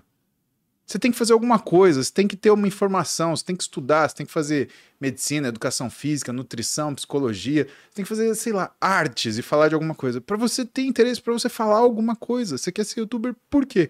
Ah, porque tem o fulano de tal que tem 50 milhões de coisas. Eu falei assim: olha, cara, eu tô sentado cinco minutos, sua mãe não aguenta mais ouvir falar de você. A sua mãe. Você imagina se o pessoal que tiver no YouTube vai, tá, vai querer ver. Aí, cara, a mulher olha pro moleque e fala assim: Mas não é? Aí eu falei: Pronto. Quem teve o insight agora não foi o moleque. A mãe pegou esse moleque e falou: O negócio é o seguinte. Você vai fazer essas coisas sim, mas você vai se matricular numa universidade. Eu não quero nem saber o que você vai fazer. Você pode fazer biblioteconomia à noite, você pode fazer administração de manhã, você pode fazer direito à tarde, eu não quero saber. Você vai estudar. E aí você enxerga o quanto esse, esse véu, o quanto essa a coisa do parecer, ela começa a ser mais importante, entre aspas, do que o que realmente é. Porque se você chamar youtuber de profissão, você pergunta, mas qual a formação? Qual o preparo que você tem para fazer isso? E se você mira para uma pessoa que, sei lá, é o maior youtuber do Brasil, como se ele fosse a regra, você esquece que, primeiro, ele é exceção. Sim. Segundo, algumas pessoas têm brilhantismo, outras não. Então você falar que brilhantismo é copiável, não. Método, sim. E existe uma- um, um volume em joules de trabalho por trás daquilo também. né? Exatamente. Não é um negócio de sentar, abrir uma câmera e falar qualquer coisa. E tem a questão temporal também. Quando que ele começou isso? Exato. Né? 2005? Então tá bom, filho. Você vai voltar no tempo 10, 15 anos É. e você vai começar antes de você ter nascido, Pra né? começar quando não tinha quase ninguém concorrendo naquela É, época, agora por o nicho dominado já você vai se alavancar aí com. Exato. Como que você vai fazer? E a gente vê essa realidade e isso é uma das coisas que, que, que preocupa porque ah, reza a lenda, né? Que os nossos pais, eles conheceram a tecnologia, o digital. Nós nos habituamos para ela. E os nossos filhos a dominarão. E a dominam. Eu, eu vejo hoje a facilidade que a Duda e a Maria Clara, que minhas meninas, elas têm de, de lidar com isso. Inclusive de impor limites a isso. Interessante. Que é o mais interessante. Eu vejo, por exemplo, a Maria Clara. Ela praticamente não usa Instagram. Quando ela usa TikTok, ela usa para falar com as, amiga de- com as amigas delas. É a mais nova ou a mais A velha? mais nova. Ah, tá. A mais velha não tá nem aí pra nada. Ela tá na faculdade agora e ela tá 100% imersa naquilo. Ah, que benção. né? Fala, filha, fala o que, que você aprendeu hoje. Senta aqui e me ensina. né? E Porque ela, ela estuda à noite, então ela chega umas 11, é hora que às vezes eu tô na cozinha, né, fazendo uma, uma última refeição, alguma coisa assim. Aí ela senta comigo, ai, papi, aí minha aula foi isso, isso, isso. Tá, me ensina alguma coisa hoje, quero aprender. e aí ela me conta o que ela tá fazendo. Isso tá absorvendo ela. Mas eu vejo a pequena, né? Quando ela tá no telefone celular, ela tá, por exemplo, conversando com as amigas dela. Olha como mudou essa relação de amizade. Então ela pega, coloca uma chamada de vídeo no telefone, coloca o telefone aqui, em pezinho para ela, e ela tá com o iPads dela jogando um joguinho que as amigas que ela tá aqui no telefone estão jogando com ela dentro daquele Uhum. esses joguinhos de criança Realidade que virtual. exato, né? E que não, não é um jogo, né? É uma uma soma de atividades que você vai, você constrói uma casa, você constrói um carro, etc. Então é, é essa forma, aquilo que a gente fazia antes, que eu acho que é uma leitura saudável da coisa da coisa digital. Era o que a gente fazia, por exemplo, ah, vou na mãe, vou na casa do Bruno, a gente vai andar de skate na rua. Cara, hoje não dá pra ir na casa do Bruno porque a gente mora longe pra caramba, né? Vamos supor que a gente tivesse 15 anos hoje, eu e você. Putz, também não dá pra gente andar de skate na rua porque hoje a gente é morto, a gente é atropelado, a gente é assaltado, a gente é sequestrado. Né? E também não dá pra ficar sem falar com o Bruno, porque a interação social é importante. Exatamente. Pô, preciso falar com meu amigo. O que, que eu vou fazer com meu amigo? Bruno, liga aí o telefone, a gente vai se falar aqui e vamos jogar videogame junto. Né? Vamos, é, é o que dá para fazer. É a adaptação do que a gente tinha no material nas impossibilidades do material. Até porque eu não ia na casa do Bruno todo dia. Eu ia na casa do Bruno no final de semana ou uma vez por semana. E para coisa às vezes ficar mais conveniente, o Bruno dormia na minha casa ou eu dormia na casa do Bruno, né? Porque aí não precisava aquela coisa de mãe levar, mãe buscar e a gente dava menos trabalho ainda. Mas era uma vez por semana. O que, que a Maria Clara ela conquista então? Ela conquista o que é a possibilidade da repetição. Ela consegue estar um pouco todo dia com as amigas dela, socializando e usando o digital não como um fim, mas como um meio. Uhum. E hoje o que a gente observa é as pessoas usando o digital como um fim. É o lugar onde ela obtém Uhum. prazer, é o lugar onde ela obtém recompensa, é o lugar onde ela obtém satisfação. Cara, eu vi um vídeo esses dias que me assustou. Tem um, um podcast e tem umas nove mulheres e uns dois homens assim, e eles fazem a seguinte pergunta: O que, que você prefere? Um namorado de, longo, de longa data ou seu Instagram? Todo mundo responde Instagram. Meu Deus! Assustador. O- o- a rede social e a internet é, é loucura alguém falar que é ruim. Ela é uma ferramenta, cara, fantástica, assim, Sim. que as pessoas jamais conseguiriam ter acesso a muita coisa se não fosse por ela.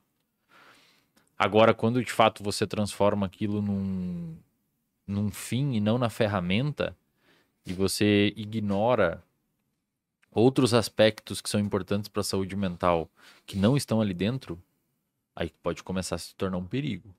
E eu acho que, tal qual o advento da tecnologia industrial permitiu com que a gente condensasse muita caloria num lugar pequeno, como por exemplo num alimento, isso, isso é, é praticamente falando não é uma coisa ruim. É uma tecnologia que permitiu criar alimentos, colocar muita caloria num lugar pequenininho, que dá um prazer para nós, que pode ser usufruído como uma ferramenta para gerar prazer. Só que, inevitavelmente, algumas pessoas dentro do- da, da distribuição normal da sociedade vão ter problemas com aquilo. Uhum. E a rede social é a mesma coisa. Só que o problema é que a rede social muita gente não percebe. Demora para perceber que está sendo um problema. Demora para perceber que está prejudicando. Demora para perceber que, que aquilo ali está gerando um desconforto. E, e eu acho que vai do- dos pais. E, não tem como privar, cara. Como é que você vai privar ela de falar com as amiguinhas dela, cara? Pois é. Vai ter um efeito backfire gigantesco. É Eu também pior. acho. É pior. Também Só acho. que tem que ter um tipo de uso como uma ferramenta mesmo, né? É, A gente não tem filho, mas uma coisa que me preocupa hoje, olhando as crianças, é que, por exemplo, na nossa época, né, Uhum. sei que o museu é um pouco mais velho, mas também pegou a mesma coisa. Se tinha bullying na escola, né, se alguém ficava te zoando muito, acabava no final do dia. Eu tinha os, Você ia pra apelidos casa. mais lazarento, cara. Pois é, e acabava, você tinha um refresco. Poxa, se tá muito ruim, muda a criança de escola. Acabou, mudou o ambiente. Hoje em dia, além desse ambiente aqui, tem o ambiente da rede social. Então você sai do ambiente físico do bullying, ele continua nas redes sociais. E aí você tenta mudar de escola, mas a história chega lá na outra escola porque fulano conhece ciclano, e aí sabe o apelido, não sei o quê. Então, para uma criança que ela é, é perseguida socialmente nesse tipo de ambiente, não tem paz mais. Por isso que tem gente que fala, né, poxa, sempre chega história, se a gente começa a perguntar, vai surgir aqui no chat alguém falando: conheço filho de fulana que se suicidou por conta de rede social. E crianças de 12, 13, 15 anos. E é como você falou: vai ter um milhão de crianças usando, 990 mil não vão ter problemas, 10 mil terão problemas, e algumas dessas 10 mil terão problemas muito graves, é o que chega de história pra gente a ponto de tratar a ferramenta como se fosse realmente um malefício. Mas, de fato, é um ambiente que pode ser muito tóxico no final das contas. Mas eu ia voltar para o ponto que a Malu falou da questão da programação, e já com um exemplo meu, né? Eu coloquei uma meta no ano passado e vou repeti-la agora para o próximo ano, de treinar 240 dias no ano. E não eram 240 treinos, eram 240 dias. E eu tentei dar o Perfeito. golpe no final, o pessoal me lembrou disso, inclusive. Você tentou treinar duas vezes? né? Tentei treinar, o pessoal falou, não vale, porque era 240 dias. Vai Eu fazer uma "Beleza." gaveta. Vou fazer uma gaveta aqui de treino. Vou fazer quatro hoje, aí, eu tô depois. eu tô treinando, eu treinei um, uns 60 dias seguidos, aí teve um dia que a gente deu uma pausa, não lembro o que, que houve, foi uma festa de alguém que a gente foi, Foi aniversário, casamento, é. aniversário da É. Aline. Aí teve um dia que eu não consegui, mas tô treinando todo dia pra bater a meta e vou bater. Eu tenho, sei lá, quatro dias pra descansar ainda até o final do ano, né? E teve um- uma pessoa que trabalha comigo que ele falou: Cara, por que, que você botou uma meta de 240 dias de treino e não botou uma meta, por exemplo, de resultado, que é o que interessa, o resultado, ter tanto de gordura no corpo? Eu falei, cara, essa meta de resultado poderia vir também. Eu coloquei algumas metas de resultado. Só que eu queria uma meta de esforço que me obrigasse a transformar Perfeito. a academia num hábito. Porque a gente falou, por exemplo, de, olha, demora 66 dias para você ter um hábito na média, mas variando muito. E eu tive um insight uma vez no momento de ócio criativo. Eu sou uma pessoa que investe em Bitcoin. Gosto bastante deste ativo. E tem um indicador no Bitcoin que é muito interessante, que é o múltiplo de Mayer. É simplesmente a comparação entre o preço diário do Bitcoin, que varia muito, tem dia que já caiu 50%, por exemplo, e a média de 200 dias do preço.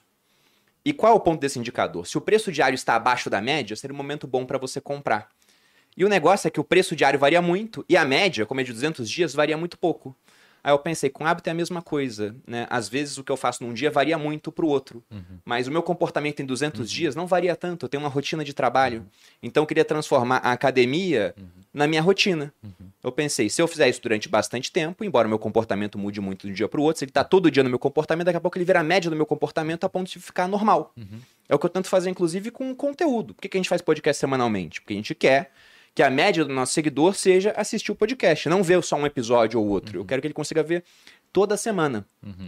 Então, isso me ajudou na programação. E, de fato, eu acho que é, é muito interessante Metas que você programa as coisas. Exato. Eu- Vocês têm uma opinião sobre isso? Eu gosto de chamar. Primeiro, eu não consigo entender e jamais conseguirei entender como que existem pessoas que não usam agenda. É, realmente, pra mim, Não assim, faz sentido. É- é- eu, eu não sei, cara. Eu não sei nem o que falar pra uma pessoa dessas, cara, porque é um comportamento, perdão a expressão, burro demais, cara. Porque o seu córtex pré-frontal, que é a região que tem a- a- as funções executivas, por exemplo, digamos que eu tenha que sair daqui agora e ligar para o meu sócio depois, porque tem que resolver um problema lá que aconteceu e eu não, posso esquecer de ligar para ele, cara, que tem que responder o e-mail do, do, do X lá. Eu boto um alarme esqueço desse compromisso e foco aqui no podcast. A região do meu cérebro que fica com esse compromisso ao vivo ali para eu não conseguir esquecer é o córtex pré-frontal. E o córtex pré-frontal é a região mais cara do cérebro. Tanto é que quando você tem privação de oxigênio, é o primeiro que dança. É o primeiro que tem problema, é o primeiro que vai pro saco, porque ele é caro. Você tem que dar oxigênio para ele. Se ele fica sem, as outras áreas mantêm funcionando, o córtex pré-frontal começa a ter lesão. É 30% do seu volume calórico total. E o córtex pré-frontal é especialmente mais caro que o resto do cérebro desses 30%. É por isso que xadrez, por exemplo, gasta tanta caloria quanto, por exemplo, Sim. um profissional do xadrez, quando o cara malhando, né? Vamos botar Treinando. meta, amor. Todo Pensa dia que- uma partida de xadrez. Falei Pensa que malhando aqui, o dia- o Muzi já me olhou feio já. Pensa, não. A gente precisa conversar sobre esse termo. A gente precisa conversar urgentemente sobre esse termo. Mas olha só, aproximadamente 30% do que você consome em caloria por dia é gasto pelo seu cérebro. Tudo bem, você conhece pessoas que gastam dois, mas ah, vamos falar na média do ser humano, tá bom? 30. 20% do seu volume calórico total, ele é gasto na manutenção do que é o seu metabolismo muscular. Então, cara, se você pensa e treina, você já garantiu 50% do gasto de caloria que você precisa do dia. Se você tiver músculos, E né? o seu cérebro é E pequenininho. cérebro. E o, e o cérebro é pequenininho. E gasta Exatamente. muito. Ele é muito pequeno em comparação ao resto. Exatamente. Eu costumo dizer que a agenda, eu criei um nome para agenda. Agenda é uma camada extracortical do seu cérebro. Muito bom. Gostei disso. É um córtex novo que você criou, Bravo. entendeu? A agenda é um novo córtex. É uma região do seu cérebro que tá fora dele. É o córtex Eu pós-frontal. É o córtex pós-frontal. você bota ali. Não tem por que não ter, cara. Por que, que a pessoa não tem agenda? Por que, que a pessoa jumento. não anota os bagulho? Mas pelo amor de Deus. A Malu tá me olhando aqui, eu sempre tive agenda. Ah. É que eu não usava da maneira adequada. Aí eu enchi o saco dele, hoje em dia ele tem duas agendas. Porque quando eu, no exército eu tinha minha agenda muito regulada. Quando eu saí e falei, agora eu trabalho pra mim mesmo, eu É, queria ter militar. mais tempo ocioso. Eu falei, não, não vou ter agenda agora, eu sou o dono do meu Aham, tempo. aham. Só que eu comecei a perder compromisso. É. Aí eu ele vi, descobriu que ele não era Eu o dono sou do tão meu dono do meu tempo assim, preciso ter agenda. E aí tinha. E aí eu anotava no bloco de notas, tudo. A Malu falou, não, papel. Aí depois eu fui pro papel, depois eu fui pro app, que é muito mais prático. Não, agenda, agenda, é- agenda ela te- ele te poupa tempo, você responde um comando e você poupa energia cerebral que você pode usar em outra coisa. Não tem por que não ter agenda. Então, de fato, a organização é um ponto principal para formar hábito. E até como. quem se acha super, não, eu consigo organizar, eu lembro de tudo, não sei o que, eu quero gastar essa energia, vai ficar muito mais claro na sua cabeça, na sua mente, se você tiver aquilo É. anotado, entendeu? Eu tenho um compromisso pra janeiro do ano que vem, fevereiro do ano que vem já. Não tem como eu lembrar disso, Não. alguém tentar marcar comigo hoje. Dá. E aí vai É gerar retrabalho depois que eu vou ter marcado duas coisas Exato, no mesmo dia. Não dá, não tem como. Então, programação é importante. E ambiente também. Porque a gente falou várias vezes em termos de ambiente. Como é que vocês acham que dá pra ter sair de um ambiente ruim, tóxico? Porque você citou o exemplo dos fumantes. É, se eu ando com cinco pessoas que fumam, eu já sou o sexto fumante. Eu sou passivo, ainda que eu não coloque um cigarro na boca. né? Então, essa importância de convivência com pessoas também que estão com hábitos positivos é, é interessante? Com certeza. E, e o mesmo que vale para o cigarro, é, vale para ideias. Uhum. A fumaça do cigarro é como se fosse ideia, uma ideia num ambiente com pessoas que não fumam. Quando você está sentado aqui num monte de pessoas ouvindo elas conversar sobre um assunto, você está adquirindo aquela informação mesmo de forma passiva. E aquilo ali, de alguma forma, pode modular o seu comportamento no futuro. A gente chama isso no behaviorismo, na ciência do comportamento, na filosofia que estuda a ciência do comportamento, de comunidade verbal na análise do comportamento. A gente tem uma uma- um grupo de pessoas que fala sobre um assunto e modula a forma com que você vai interagir com aqueles assuntos depois na sua vida. Por exemplo, se existe uma pessoa que é muito amiga do Bruno, que convive muito com o Bruno, que assiste muito o Bruno, que fala muito com o Bruno, que está sempre próximo, que vê como ele se comporta, vê como ele age, de 100 pessoas que estariam dentro desse tipo de situação, muito provavelmente parte delas teriam uma predisposição maior em investir em Bitcoin. Porque você está toda hora argumentando a favor, está falando sobre, você faz isso, você mostra, você tem estatísticas e tudo mais. Quando comparado a um grupo de pessoas que não fala de investimento. Uhum.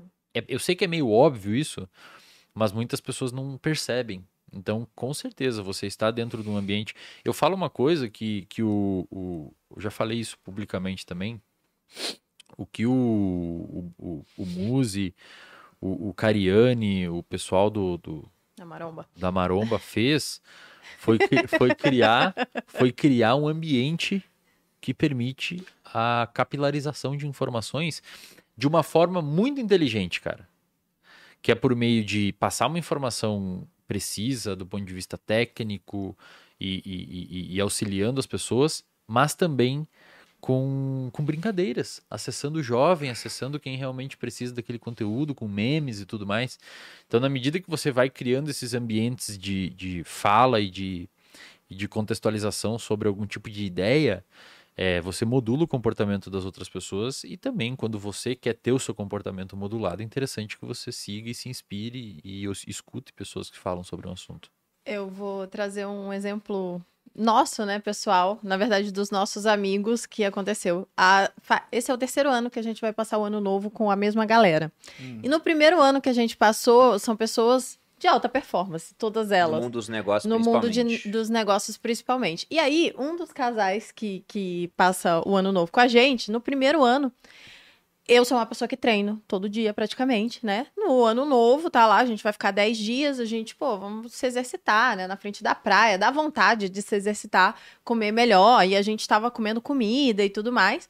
E aí, de cara, eles não eram essas pessoas, eles não, eles não tinham esses hábitos. Mas todo mundo treinando, então eles treinavam também. Aí todo mundo treinando junto, 10 pessoas treinando. Ah, vamos comer. Pô, a gente tava na Bahia. Fácil comer comida de verdade, né? Tudo é comida lá. É, é só, Lagosta, só você farofa, dendê, comprar o biscoito. mandioca. O resto você come comida de verdade. E aí, no final do, do, da nossa viagem, né, da nossa imersão, a gente tinha um monte de ideia, um monte de objetivo para aquele ano, e todo mundo, principalmente eles, estavam mais magros no final Olha das só. férias do que no início. E depois desse ano, no próximo ano, o Marcos e a Aline, que eu tô falando deles, É. né, o, Marco, Mar- o Marcos Marcos, Marques e a e a Aline, eles, o Marcos no outro ano, ele estava forte. Tava forte. Hum, Ele tinha, acho que, ganhado uns 10 quilos de massa. Tinha perdido gordura. Porque ele é alto, né? Ele é, bem alto O e termo tal. que eu usei foi o termo científico. Você era gelatinoso e agora você tá forte. E aí, Então é todo mundo, no no- na outra viagem, a gente tava produzindo mais, ganhando mais dinheiro e tava todo mundo mais magro e ou, e, e ou, né, mais forte.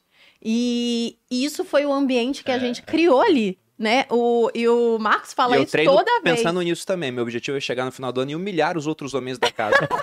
então, ao shape. É o o objetivo. Paulo emagreceu todo mundo. E, e é muito louco, porque foi o ambiente, aquela imersão que a gente colocou ali. E o Marcos falou isso, já falou várias vezes. Vocês mudaram a minha história naquela viagem. Porque eu nunca tinha viajado e não engordado. E ele, mais do que isso, ele emagreceu. Porque todo mundo vai, fica fanfarrão. E não é que a gente deixou de se divertir, a gente bebeu vez ou outra, a gente, né, tava ali se Drogas. Eu Se vou te contar, divertindo eu e vou te contar a mais. história da experiência que a gente tem com o Ironberg, por exemplo. Né? Ah, bom, a gente tem um- uma- algumas academias, né, que é a Ironberg, Hum. e ah, o objetivo da gente fazer essa academia é criar um lugar para as pessoas treinarem, né? Ah, a gente sabe que as academias low cost, elas são um negócio cujo objetivo é dar lucro, nada contra isso, tá certo, né? Uhum. O negócio ele faz isso. Ah, mas há quem acredite que a gente precisa na vida ter um propósito. E o nosso propósito era criar um lugar onde as pessoas elas se sentissem bem treinando. Tanto é Né? que é um centro de treinamento. É um centro de treinamento. A gente chama de centro de treinamento. né? Então você vai lá, não tem aula disso, de daquilo, não. Tem, tem máquina, peso e, e aparelho de aeróbio. É isso que tem. Acabou. Então você vai lá para fazer bicicleta, você vai lá para fazer esteira, você vai lá para fazer escada, você vai lá para puxar ferro. Ponto final. Tem luz azul, aquelas coisas. Tô zoando. Sem putaria. Sem Ninguém putaria. vai lá para malhar. Cara berrando. Viu? Viu, Marcos Gelatina? Não, Marcos agora tá Agora tá forte. Agora tá forte. Trincado. Viu, Marcos Colchão Duro? trincadinho. Então, ah, e o que que tava conversando eu e o, o- e o Renato e o Júlio outro dia, né? A gente tava falando, e, inclusive a gente falou isso no podcast, né? Que se você quer ser fitness, você tem que ter pelo menos um amigo fitness. Uhum. Na realidade, você foi a amiga fitness do pessoal. Uhum. Por quê? Porque você influenciou, o pessoal- influenciou o pessoal a fazer aquilo, para eles conhecerem aquilo, entender que são os valores disso. Bom, o que, que a gente criou na Ironberg? A gente criou um, um- um ambiente de centro de treinamento que, no começo, as pessoas pensaram, ah, é academia de bodybuilder. Não, é academia de quem quer treinar. Então, tem lá o magrinho, o gordinho, o que nunca treinou, o que treina faz tempo. E o que, que essas pessoas começaram a buscar nas Ironberg? Malu e Bruno, elas começaram a buscar ambiente. Por quê? Porque quando elas chegam na academia, tá todo mundo treinando. E treinando duro. Uhum. E elas veem os caras que são atletas, né, treinando duro, e elas se reconhecem na medida que elas percebem que elas não treinavam assim. E para elas ficarem. eh, e que elas conseguem conforto se misturando com aquele ambiente. Então você muda o ambiente e você muda aquilo que são suas atitudes, sim. Se você muda os seus amigos, você muda a influ- a influência que você sofre sobre as escolhas que você tem, sim. Então, eu quero emagrecer, eu quero ganhar massa muscular, eu quero fazer um processo de recomposição corporal e mudar. Então, eu vou para um lugar onde as pessoas estão fazendo isso. Uhum. Você não vai para a biblioteca para escutar axé. Você falando aí me deu um insight aqui agora, porque Fala. eu quando, quando treinava lá no Rio, que os cariocas treinam forte, as mulheres principalmente, as mulheres gostam de pegar peso na pé. Eu treinava melhor do que eu treino sozinha, porque eu tinha gente olhando e falava, caramba, olha o que essa pessoa tá fazendo ali, O- pegando não sei o que. Personal faz isso também, né? Sim. Importante ter O um personal, ele é, É, uma ele forma é a de, de te- condicionado, uma Uhum. forma de Modulação modulação. ambiental. Perfeito. Ele é uma Ele não deixa de- você pegar no telefone, Exato. ele não, ele, ele fala pra O ele- bom, né? Ele é, ele te dá, cara, ele te dá vocalizações, tipo, vai, cara, faz mais, fa- isso é importante. Você cara. aguenta. Isso é importante, isso de é muito fato. importante. E na Iron se cria esse ambiente, né, que você entra lá, você vê os caras parecem umas pipocas gigantes lá. A Roberta, ela, fortíssimo. Exatamente. A Roberta, ela treina hoje comigo. Hoje ela treina comigo. Mas, por exemplo, a primeira vez que ela foi treinar comigo, mais de 10 anos atrás, cara, isso eu não faço. Isso eu não quero. Isso eu não vou. Falei, ah, é? Eu liguei pro Ziad, o Rogerião, Ziad Morad. Falei, man, e aí? não, tô treinando aqui, a Beto. Essa magrela tá dando problema. Eu falei assim, não, precisava treinar tô colando. Papo reto, deu 20 minutos, tava lá. E aí, magra lá, vamos agachar. Aí ela, pipi, pipi, pipi, pipi. Não, agachar. Aí, cara, ele colocou ela no hack de agachamento, né? Ela começou, eu não sei, e jogar o cabelo. Pipi, pipi. Ele segurou ela pela cintura, deu dois tapas na costela dela, assim. Tá com medo porque veio. Vai, agacha. cara, ela ficou quieta, fez uns 10 movimentos, assim, levantou. Ela não tava, não sei se ela tava mais branca de medo, mais vermelha de cansada. Ela olhou pra. Descansa aí que a gente vai mais uma. Cara, mas foi assim, um treino liso. Eu não ouvi a voz da Roberta. E o Rogério, ele. O Ziad, ele foi quem. quem assim, acompanhou ela durante o físico mais exuberante que ela teve, porque ela nunca gostou de, de, de físico musculoso, né? Ela sempre, ela sempre manteve um físico estilo bailarina, que Uhum. ela Fininha, foi o né? que ela Esbelto. é que ela sempre é, ela sempre fez balé, ela fez, ela é formada em balé, ela é Uhum. formada em jazz, é, dança, né? E ela sempre gostou de ter um físico característico disso. Ela nem sabia o que que era ter um físico trabalhado. E ela gostou. Né? Ela gostou muito, mas por quê? Porque ela tinha um Ziad para servir como modulador dela, né? E que se seroneava ela, porque em, em determinadas situações ela chegou a treinar em academias onde o pessoal ia pra bater papo, tirar foto e fazer, né? Olha, eu treino aqui. É que, sabe, não tá errado, mas quando você fala de alta performance, você tem que Não buscar chega. o ambiente que te é. propicia aquilo que você precisa, né? É, é- é- essa é a verdade. Hoje a Roberta consegue treinar comigo. Por quê? Porque ela lembra de como é que era. Né? Ziad, modulou aquilo. ela né? aprendeu que o treino é esforço. Então ela vem e vem me acompanhando nos treinos e a gente faz junto e vamos que vamos. Ela só não treina peito comigo por razões óbvias, né? E dorsal, né? Mas, cara, membro inferior, ela fez uma caretinha tão bonitinha que eu tenho vontade de morder ela e arrancar um pedaço dela. Nossa, que coisa difícil isso. Eu acho que, que esses ambientes, por exemplo, ah, quando você vai treinar na Iron, é, é visivelmente diferente, cara. É. muito diferente, assim. Quem foi sabe. É, eu acho que esses ambientes, eles te colocam num contexto informacional, Perfeito. Uhum. sensorial, que você não sabia que podia existir. E, portanto, você consegue verdade. alcançar um tipo de comportamento e, e emitir um comportamento que, primeiro, lá é aceito, que você berrar e fazer, e fazer força mesmo, assim, é, fazer cara treinando e tal. É, e, e depois que você se coloca naquele contexto e executa aqueles comportamentos, você quase é quase como se você visitasse um outro lugar. Sim.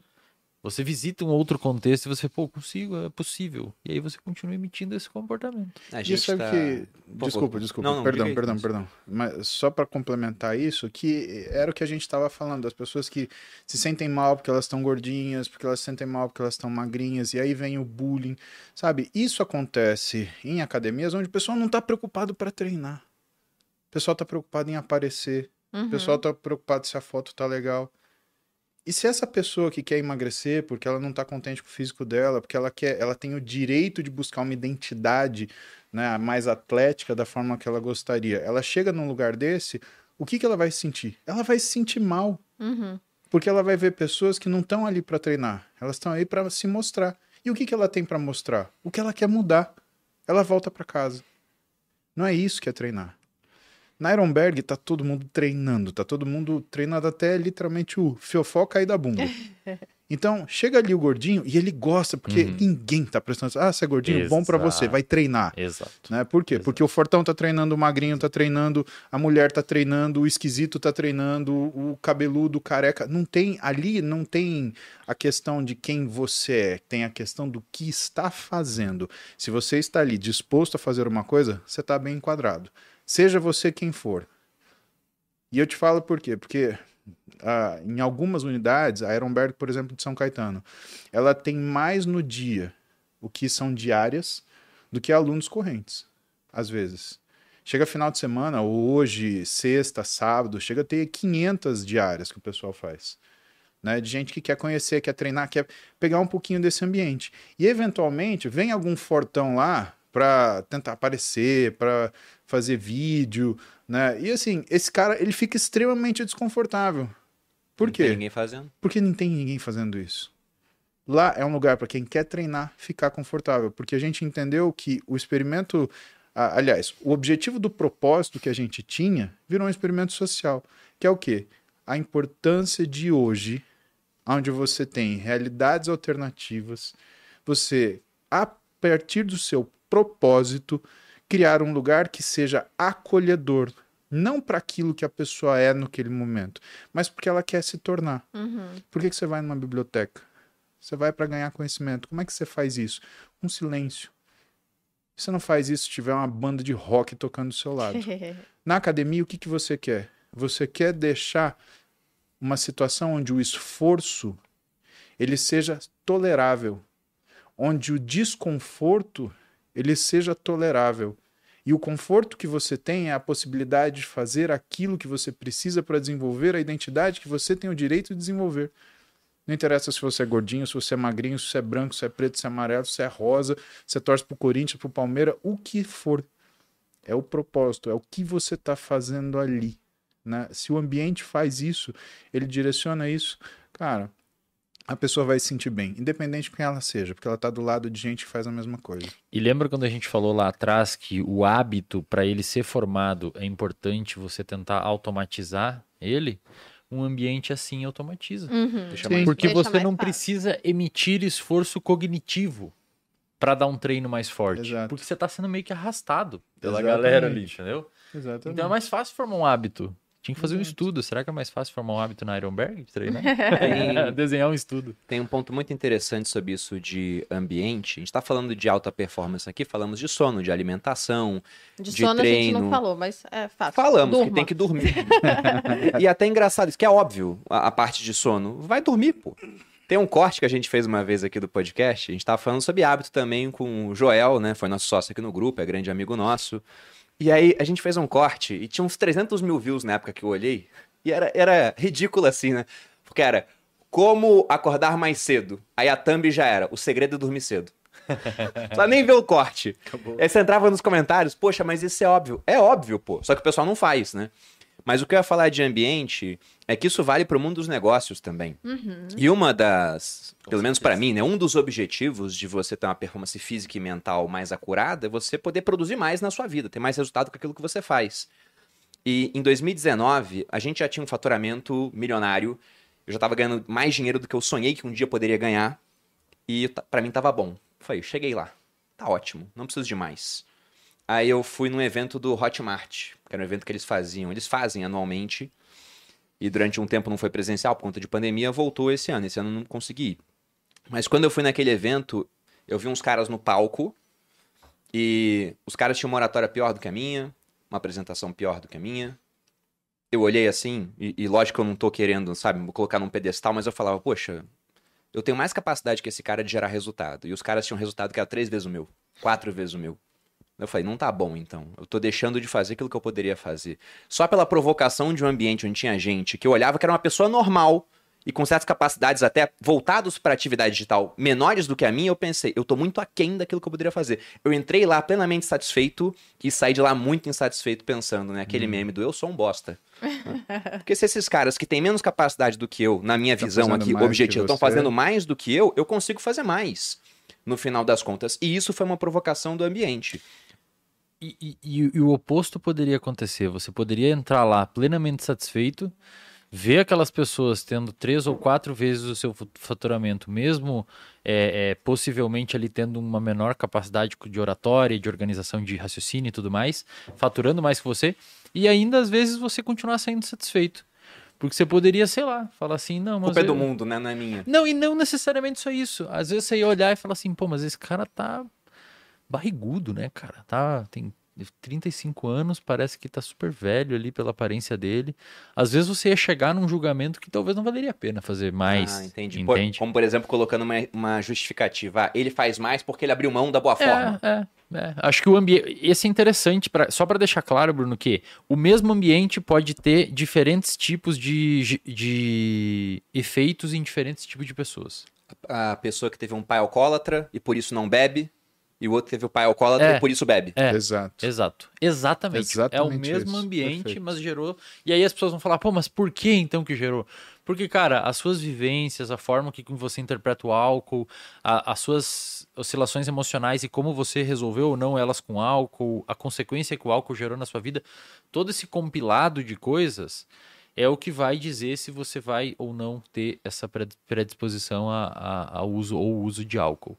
Mas é, é bem isso daí mesmo. Você se submete a novos ambientes, esses ambientes vão gerar um- um- um- uma influência em você, e a partir dali você vai emitir novos comportamentos, como no seu caso foi falar, não, peraí, isso daqui não tá assim, tá, tá legal isso daqui. Pegando essa parte de substâncias, que a gente citou muito brevemente no começo do podcast, você falou: olha, tem gente que cria um vício, né? Que para efeitos é, comportamentais é um hábito, só que negativo, por conta do uso de substâncias externas. E aí, as negativas são muito simples, o pessoal conhece. Pô. Citou cigarro aqui, por exemplo, drogas. Tem muita gente que abusa de medicamentos que, numa certa dose, talvez fossem bons, mas toma sem, sem o, o devido cuidado. Existem suplementos ou substâncias que vocês consideram muito interessantes para quem quer, por exemplo, é, conseguir uma performance maior sem efeitos colaterais, né? Como, por exemplo, substâncias naturais que vocês usariam no dia a dia para isso? Olha, Pensando em termos mentais e físicos. Sim, é assim. O a- primeiro ponto que a gente tem que ressaltar é que é muito difícil, num contexto onde você tem algum tipo de é, comportamento organizado e, e rotina, o basal está sendo bem feito e você não tem nenhum tipo de transtorno psiquiátrico ou alguma coisa assim, é, é pouco provável que vai existir a necessidade de algum tipo de suplementação para que gere resultado significativo, tá? Isto não significa que você não, não poderia é, fazer uso de algum tipo de suplemento para eventualmente potencializar ou não alguma coisa.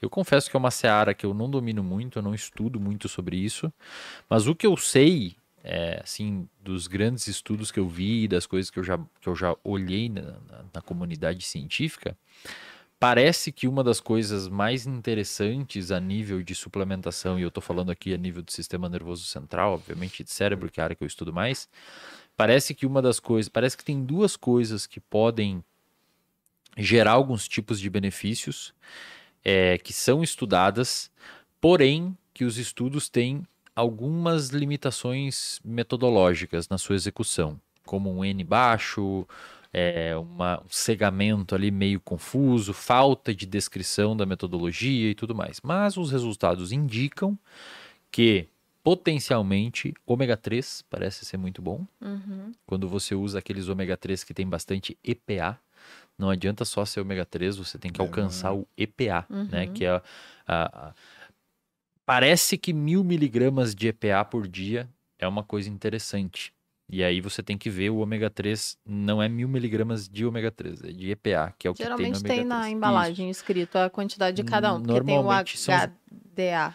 Normal, DH. DH. normalmente são os ômegas 3 mais caros. Sim. É difícil você alcançar um EPA de mil miligramas de uma Vou forma muito aproveitar e barata. fazer a propaganda por a vida tem um que Ótimo, é muito bom, ótimo. inclusive. E o segundo, que parece existir alguns benefícios centrais, é, é o, a creatina. Creatina tem alguns estudos com algumas limitações, obviamente, é, mas que indicam que pode ser que ajude em alguma coisa ali ou outra. É, não sei qual que vai ser o desfecho. Se você me perguntar assim, Eslin, creatina aumenta a inteligência, aumenta a memória, é difícil, porque qual que foi o teste de memória? O que, que você chama de inteligência? Hum. em qual população que foi mensurada. O cara tomava creatina e fazia exercício, mas daí como é que você sabe se é creatina ou exercício? Isolar, mas- né? O Mas um É. grupo não tomava creatina. Beleza, mas esses grupos foi bem pareado a idade, um, os ti- tiraram os fumantes, eles dormiam bem, aí não avaliaram o sono da galera, aí não adianta nada, você ferrou com o estudo. Mas existem alguns indicativos que a creatina pode ajudar e ela mexe no metabolismo energético. Pode ser que realmente tenha algum tipo de. Agora, a nível de, de, de, de performance periférica, a gente sabe que para musculação, creatina é uma das coisas que, se não a mais, que tem su- evidência, né? É mais antiga também, né? E é que tem mais estudos Uhum. sobre. Né? Desde 1885 se estuda creatina, né? E assim, é uma molécula fabulosa porque ela tem ganho, ela oferece ganho em tudo que são as, as searas do exercício, né? O cara que faz endurance tem, tem ah, Mais resistência, ganho, o cara que faz musculação tem mais resistência. E assim, hoje o que a gente vê, né, ou pelo menos o que é mais minha fonte de curiosidade é a parte do sistema nervoso central. Porque, perceba, a gente não para o exercício, a gente desiste de continuar. E quando você observa isso, na verdade, o que você está observando? Você está observando sua capacidade de percepção do esforço e a tua resistência à fadiga. Uhum. E se você tem alguma coisa que modula o que é sistema nervoso central, ômega 3, Uhum. né, fosfatidilcerina, N-acetilcisteína, né? Ah, tem uma, uma, uma molécula que a gente está, uma, um aglomerado de, de fitos que a gente está trabalhando, que é a neurocina, né, e que tem uma questão de função trófica para o sistema nervoso central, e que a gente Uhum. observa que a pessoa ela fica mais resistente a isso. Aí você fala, ah, mas e se ela ganhar uma repetição? Pô, se ela ganhar uma repetição em 10 são 10%. Cafeína Sim. também. Me né? fala, cafeína também, me fala qualquer investimento que dê 10% ao mês. Né? Você está falando de um suplemento que pode te dar 10% no dia. E na verdade o exercício, ele é. Creatina é pirâmide.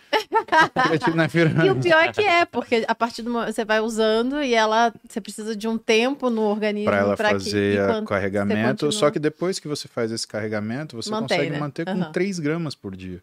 Então você também não precisa manter essa dose. Ah, mas aí eu tenho restrição tão de pirâmide sono, assim. eu tenho um cara, ah, eu tenho um peso maior. Então pode ser que caso a caso você tenha benefícios de doses maiores. Mas a rigor, Malu, né, você jogar fora 2 gramas de creatina por dia, tá? Na forma de creatinina.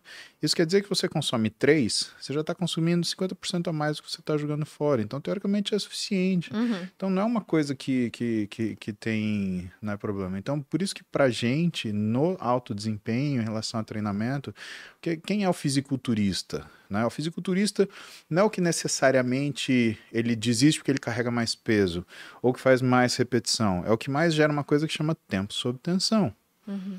E tempo sob tensão tem mais a ver com você, entre aspas, esticar o chiclete, ou seja, você conseguir criar métodos de manter a pessoa treinando do que você fazer grandes esforços. Uhum. Então, quando você faz um teste, por exemplo, ah, de, de esforço máximo com a pessoa, isso não é uma reprodução de um treino no fisiculturista. Um treino no fisiculturista é muito mais penoso, porque na verdade você vai treinar a quantidade que esse cara aguenta e você vai treinar a quantidade que ele suporta de treino. E não necessariamente só o peso que ele levanta. É que quando você olha um fisiculturista, você tem curiosidade. Pô, com quanto você agacha? Sim, com quanto sim. você faz costa? Com quanto você faz supino? Né? Porque você olha aquele músculo grande, a primeira coisa que você associa é a capacidade de carregar peso. Mas na realidade, a gente trabalha com uma série de formas de carga, né? E carga, você tem, né, carga de trabalho, você tem sobrecarga, você tem carga máxima, né? Você tem formas de distribuir que carga não é só peso. E quando você olha para aquilo que é ai, a musculação, é que eu tô com cervicobraquialgia. É quando você olha para aquilo que é a musculação, você vê formas de progredir carga, Aham. ou seja, a quantidade de trabalho realizado. E o que, que a literatura fala? Que a cada três semanas você consegue progredir entre 10% e 20% da sua carga. Da última seja vez que você ela. falou isso, deu treta, né? É que o pessoal que de juro composto tá de infinito, achando que é Não, investimento. é porque assim. Povo é chato. é, o que não, não é chato. Eu, eu entendo a, a, a, a- o raciocínio que a pessoa fez. Ela fez um raciocínio simplista, mas foi uma brincadeira Uhum. Sim, sim, que, sim, que a pessoa fez e que assim o pessoal que é xiita da rede social resolveu levar ao pé da letra, aham. né? Ah, mas ah, tendo a oportunidade, né, de explicar porque o óbvio também é necessário ser dito, né? Como uma paciente minha me disse, né, Paulo, o óbvio é necessário ser dito. Primeiro, carga, ela é uma medida de trabalho, não de peso. Uhum. Se você aumenta a quantidade de repetições, você aumenta a carga. Se você aumenta o peso, você aumenta a carga. Se você diminui o intervalo, você aumenta a carga. Uhum. Então, tudo que faz com que o esforço aumente ou a quantidade de trabalho aumente é uma forma de aumento de carga. Seria tipo joules, assim, a carga seria o quanto de joules. Aí, se você está falando de trabalho, sim, né? Joules que você está medindo, mas é, é, na verdade, e também um pouquinho do que você vai provar hoje, né? É que esse aumento de carga, eu senti que a sua esposa ela É, deu um, é, é. um sorriso Ela deu- maroto. é, ela, assim. falou- ela pensou, hoje eu vou ver ele sofrer pra caralho treinando lá com Tem alguma caras. razão específica porque você gostaria de ver isso? Né? Ela riu, eu acho que tem. Eu peguei ele na periferia também. Eu acho que vai rolar uma DR nesse carro na volta. Mas assim, é, é que esse aumento de carga, ele não pode trabalhar impedindo que você continue. É muito difícil ser treinador. O treinador é o cara que tem que aumentar a quantidade de trabalho sem que você sinta que esse trabalho ele está extremamente aumentado, porque senão isso incapacita a sua progressão nele. Sem matar o cara. Fala, pergunta, você perguntou. Não, não, não, era, era, era se era realmente a, a ideia de, de, de carga seria uma tradução para de trabalho. quantidade vai. de É- trabalho. é- é- não, é, não são sinônimos, mas você pode entender isso. Uhum. Portanto, qualquer coisa que altera aquilo que é a sua capacidade cognitiva, né? Porque você também tem que entender porque você está fazendo uma coisa. né? Isso também funciona para que você tenha capacidade de, de, de seguir adiante nisso, né? É, é, nesse sentido, às vezes até uma música que você escuta, ela funciona como se fosse um, um, um- fator estimulante, como Sim. se fosse um, entre aspas, um anabolizante. Né? Por quê? Porque se ela é uma música, por exemplo, um pouco mais dopaminérgica e você coloca no final do treino quando você já está esgotado, quando você já depletou a noradrenalina que você mesmo produziu, né? Ela entra e você fala, ai, terminei o treino. Né? E é- aí essa sensação de bem-estar, ela vem de uma forma plena e você fala, pô, treinei. Agora, né, dá para ir pro triatlon, mas eu não vou falar o que, que é o triatlon. A- a- a- Você falou no, no episódio anterior. Mas a Malu gosta de treinar com sertanejo. Não, Faço eu gosto menos de treinar de repetições, todo botar um- jeito. um Vou dar uma cerveja pesado. aqui, Não, uma eu, cerveja. eu vario, né? eu vario, eu vario. Mas você falou da creatina. Eu tomo creatina, de fato. E aí, pro Eu não pessoal que tomo. não conhece essa substância, você consegue obter naturalmente na alimentação? E você pensa, Sim. por exemplo, que pro cara que treina pra ficar, sei lá, esbelto, pra manter a boa forma, só faz algumas coisas bem leves, é necessário? Ou você acha que todo mundo poderia ter ganho com uma suplementação? Creatina é bom pro sexo? poderia. Perguntaram aqui. É, depende. Se você fica só deitado, não. Mas Não. se você é ativo... Se tiver ativo, né? Exatamente. Só, amor, e aí? Vamos treinar? Não tem academia. Ah, então peraí. Agachamento. Relógio. Atenção, você que é preguiçosão, fica lá deitado na cama só esperando o coqueirinho. Faz mal, viu? Muito mal. Isso pega mal pra tu, cabra. Hum. Ai, ai. A gente escolhe o que a gente faz. Mas assim, creatina pra todo mundo beneficia, até pra quem é sedentário. A verdade é essa. Uhum. Se você for ver, por exemplo, o tratamento de paciente que tem sarcopenia, que tem perda de, de massa muscular, Massa. vitamina D, whey protein e creatina. Uhum. Essas três coisas são obrigatórias. O pessoal já começa, ah, é hormônio. Cara, muita gente tem sarcopenia, tem hormônio normal. Você dá mais hormônio, não vai mudar o fato do quê? Da baixa oferta de nutrientes. Se você tem baixa oferta de nutrientes, não Precisa tem como. do tijolinho pra construir, senão Exato. não tem jeito. Não vai construir o Exato. quê? Como? Exato. Agora, o que, que você tem que o que, que você tem que olhar também e observar? A creatina, ela muda variáveis pré-analíticas do seu exame de sangue. Hum. Então, se você consome creatina, você vai ter níveis diferentes, por exemplo, de creatinina. Então, para você fazer uma, uma prova de função e lesão renal, não é simplesmente pedir uma ureia e creatinina. Porque se você treina e se você faz aeróbio, necessariamente sua ureia vai estar aumentada. Uhum. Isso não quer dizer lesão renal. Se você consome creatina, provavelmente sua creatinina pode estar um pouco aumentada além daquilo que seria o normal para você, né? Porque existe uma razão, peso, né? E volume de creatinina produzido. Então isso quer dizer que se você pega um cara de 110 quilos como eu, que tem 1,4 de creatinina, né? Isso é normal para mim. Mas se eu pegar uma velhinha né, de 80 anos que pesa 49 quilos com uma creatinina de 0,9, pode levar essa veinha para UTI porque ela está fazendo uma insuficiência renal aguda. Tá? Sim. Tem que ver o contexto. E você tem que começar, fica mais difícil você fazer medicina nesse sentido. Por isso que medicina esportiva é tão importante. Porque hoje muita gente faz exercício. Então, se você aparece, por exemplo, com uma dor lombar, né, e tem uma suspeita, sei lá, de uma uh, uma síndrome renal, que pode ser uma litíase renal, uma pielonefrite, e o sujeito faz uh, musculação e ele toma creatina, se você não avisa o médico, se o médico não está pronto para fazer isso, o que ele vai fazer? Ele vai pedir, primeira coisa que ele vai pedir, ureia e creatinina. Os dois vão dar alterados. Uhum. E ele tem o exercício para alterar a ureia e tem a creatinina, a creatina para alterar a creatinina. E aí você começa a ter que lançar mão de outros exames. Por exemplo, cistatina C, que é o que a gente usa para fazer em atleta, porque é mais fidedigno para fazer isso. Né? E isso tem que ser de conhecimento. Né? É, por exemplo, tem um amigo meu que uh, orientou toda a rotina do paciente, um médico, né? o, o, o Ian Spray. E o Ian, ele cuida de atletas de, de alto rendimento, principalmente no crossfit, né? E aí a menina teve uma hematura, né? Ela urinou sangue, né? Ah, foi pro hospital, reviraram ela de ponta cabeça, falaram o diabo do Ian, né? Aí ele chegou para visitar a menina, ele olhou para a cara do sujeito, ele falou assim: "Você não sabia que esforço intenso a pessoa pode fazer uma hematura após o esforço?" Aí o médico ficou pálido, né? Aí e o cara já tinha falado do diabo dele, né? Você, você perguntou o que essa menina faz?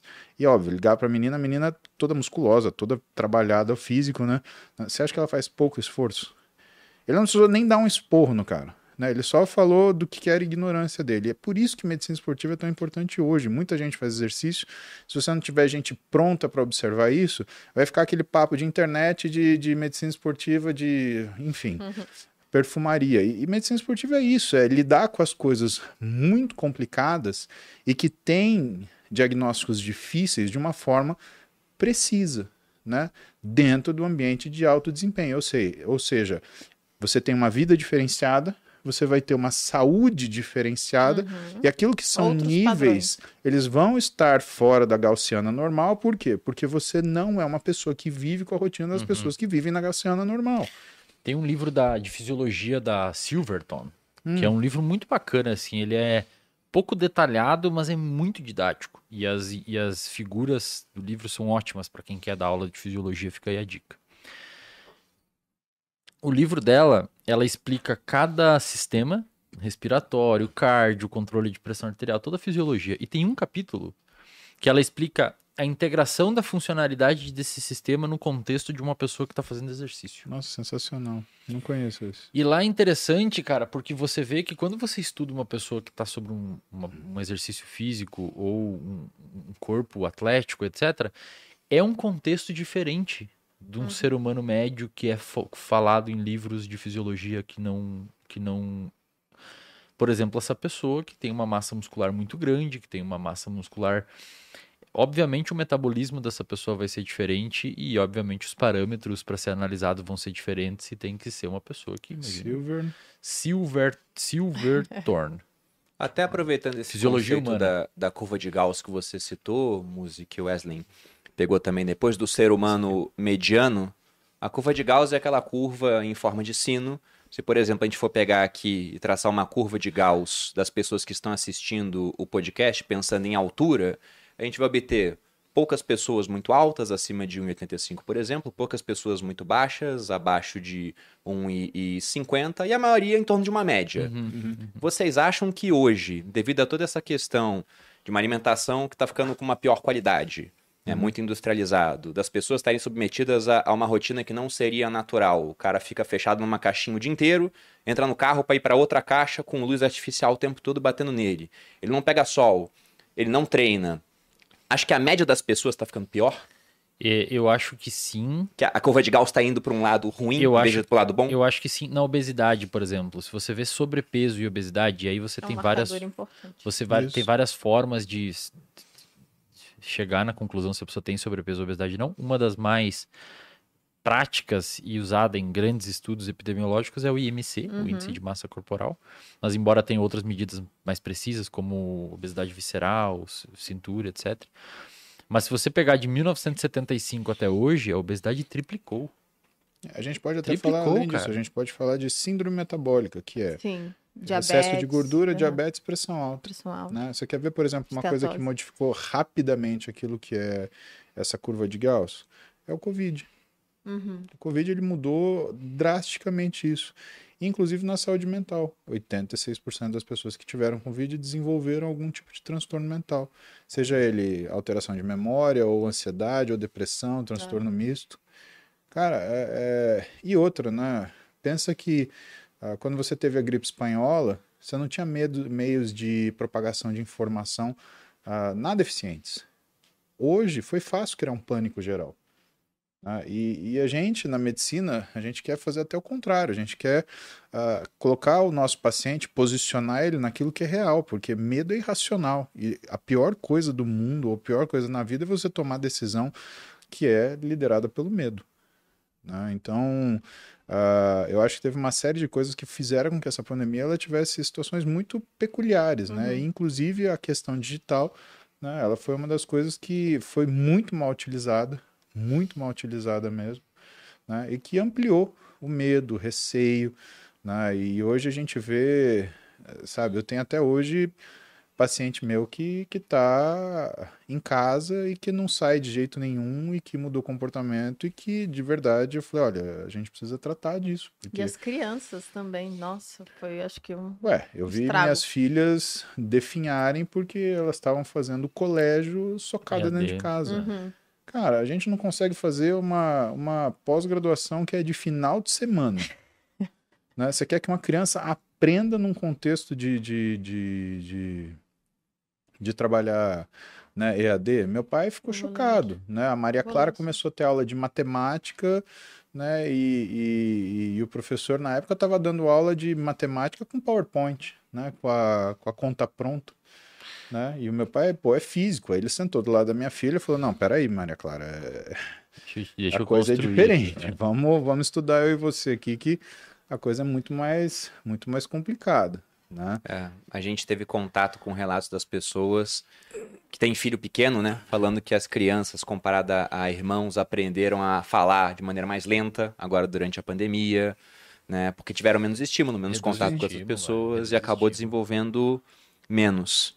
Pessoal, já encaminhando aqui para o final do podcast, eu tenho mais uma pergunta, mas antes eu tenho uma dívida também. Eu esqueci de passar para vocês os brindes da Pura Vida que eles mandaram Legal. aqui, alguns suplementos. Obrigado, Inclusive, obrigado, lembrando, obrigado, a gente falou de ômega 3, de creatina, a Pura Vida vende tudo isso e nós temos o cupom Sócios Pura Vida com desconto de 50 reais para compras acima de 299 reais. Eu, por exemplo, tomo ômega 3 e creatina da Pura Vida. A pergunta que eu quero fazer para vocês é a seguinte: o que uma pessoa que busca alta performance jamais deve fazer? E também o que uma pessoa que, poxa, tá, se identificou como num ambiente ruim, né, com hábitos ruins, o que ela deveria fazer para começar? Eu acho que a pessoa que busca alta performance jamais, em hipótese alguma, deveria negligenciar o sono. É o ponto mais importante para você. Pra mim é o ponto mais importante. E eu consigo explicar o porquê rápido, ser superficial, mas acho que vai ser suficiente para entender. É no sono que as modificações induzidas por estímulos sensoriais quando você está acordado se consolidam e se concretizam. E a alta performance nada mais é do que o aumento da eficácia da atividade sináptica do seu cérebro em circuitos neuronais que a gente chama de engramas. Existe um processo chamado long-term potentiation, que é basicamente a memória descrita a nível celular que se traduz e hoje é a melhor explicação para uma memória funcional, que a gente fala de memória no cotidiano. Esse fenômeno foi descoberto por o Eric Kandel, que deu um prêmio Nobel para ele em 2000. depois de muitos anos de pesquisa. E hoje a gente tem um razoável grau de certeza que num contexto de privação de sono crônica, esse fenômeno ele é atenuado. Não é que é inibido. Você aprende quando você dorme mal, você consegue mas atenua. Então, na minha humilde opinião, com tudo que eu já estudei sobre cérebro, na medida em que você negligencia o seu sono, você está é, jogando água numa fogueira. Não necessariamente vai apagá-la, mas você está impedindo que ela fique muito maior. Olha. Alta performance, para mim, eu acho que a pessoa precisa se lembrar da infinita capacidade que ela tem de criar argumentos para satisfazer a si própria. A gente tem seis sentimentos básicos: tristeza, medo, raiva, desdém ou repulsa, surpresa e alegria. E desses, o que a gente tem mais habilidade de usar é a repulsa. Né? É a fábula da raposa que adora uvas, e aí ela olha aquela uva que está muito alta, e quando ela percebe que ela não consegue, ela faz o quê? Ah, também deve ser azedo e não deve ser doce. Sabe? A gente é capaz de criar esses argumentos. Quando você deseja alguma coisa, o que, que é o mais difícil? É você criar contra-argumentos para o argumento que você automaticamente já cria para você. As desculpas que você automaticamente se dá. Eu falo para meu paciente, cara, se você argumentar comigo, eu vou concordar com você. Porque aquilo é o que você sente. Agora, você concorda que aquilo que você deseja está acima do que você sente nesse momento? O seu desejo está lá na frente. Se você não souber criar uma consciência melhor de quem você é, quem você gostaria de ser, e que a tua função aqui na minha frente é para te oferecer uma estrada para você chegar lá, vai ficar muito difícil a gente construir alguma coisa. Eu vou ser só mais um médico, assim como você passou em 15 antes, eu vou ser o 16 hum. né? A equipe de nutrição vai ser mais um nutricionista, a equipe de treinador vai ser mais uma, uma equipe de treinador. Ou então, a gente discute as suas metas. E você observa dentro de você o que, que é realmente que você quer. Se você está querendo uma coisa que é irreal, você está querendo uma coisa real, né? Ah, eu não posso querer ter um carro, sei lá, de 4 milhões de reais e gastar 10 mil reais de seguro. Né? Isso não vai acontecer. Né? Ah, eu quero um carro baratinho, né? de 4 milhões de reais de manutenção barata. Não, não existe isso. E dentro daquilo que você vai ser exigido na alta performance, é como você comprar um carro de muito alto luxo.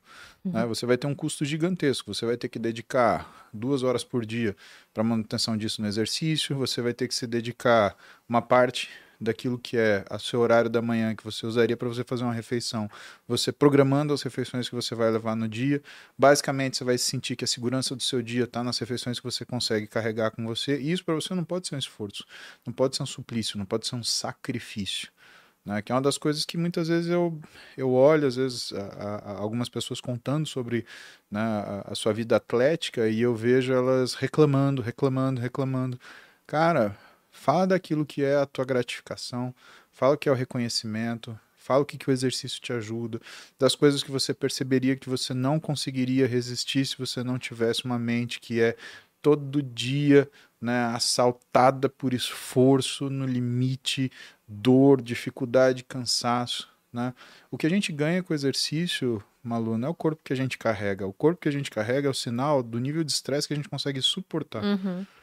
E se você tem um físico que é um físico marcado por aquilo que você consegue suportar de esforço, né, a única coisa que você precisa fazer é lembrar que o alto desempenho é que você se dá bem em todas as áreas da sua vida. Finalizando, o alto desempenho não é você ser mais forte, não é você ser mais rápido, principalmente às custas de outras coisas na sua vida. Sua vida com seus filhos, seu tempo com a sua mulher, seu tempo com seu marido, seu tempo com a sua família, o seu, o seu trabalho. Se você piora no seu trabalho, na sua família, nos seus amigos, para você ficar com um abdômen de, go, de gominho, isso não é esforço. Aliás, isso não é alto desempenho. Isso é falta de prioridade. Ou falta de noção do que é importante na sua vida. O alto desempenho é quando todas essas coisas se comunicam. E às vezes a gente até deixa de ter um abdômen com mais gominho, por quê? Porque ele não equilibra bem com o resto. Mas quando a gente equilibra tudo, a gente consegue chegar em absolutamente onde a gente quer. Por quê? Porque a gente consegue controlar todos os contra-argumentos que a via natural vai fornecer para a gente, porque a gente quer ficar mais cinco minutos na cama, que vira uma hora, uhum. comer mais uma batata frita, que vira três lanches do, do, do fast food, Ou então passar um final de semana sem fazer absolutamente nada. Onde? Se você tivesse acordado mais cedo, fizesse uma caminhada no parque tomando sol da manhã, você estaria vivendo muito melhor. Eu tenho um bordão que eu sempre repito, que é dominar o seu corpo é o primeiro passo para você dominar a sua mente. E acho que quando a gente está falando aqui de exercício, aí fala de sono, a gente está falando de hábitos, que é coisas muito materiais e que a gente pode controlar. É mais fácil, é mais palpável, e isso é muito legal. Mas isso reflete na nossa mente. E eu, e eu vi uma vez você falando isso, Muzi, ou não sei se foi num banho, hum. de vez em quando eu, eu assisto. E, e aí eu lembro que você falou algo sobre que a musculação não é sobre construir músculos, é sobre o esforço e o desconforto que você tem ali e que você leva isso para sua vida. Então, é muito você ter o hábito de, de ir lá, se esforçar e fazer o exercício, também vai te trazer essa resistência, né? Essa coisa de você conseguir é, suportar muito mais um desconforto e isso você vai levar para sua vida. Você vai criar essa carcaça, talvez, né? Sim. Então, acho que é muito importante quando a gente fala de exercícios. Por isso que a gente fala de exercícios na alta performance. O que você falou de argumento eu achei interessante, né? Que se a pessoa começar a argumentar com você, você vai concordar com ela, no uhum. final das contas. Uhum. Tem um filósofo que ele até escreveu uma obra que vocês iam gostar, é o Bertrand Russell, Elogio ao Ócio. Hum.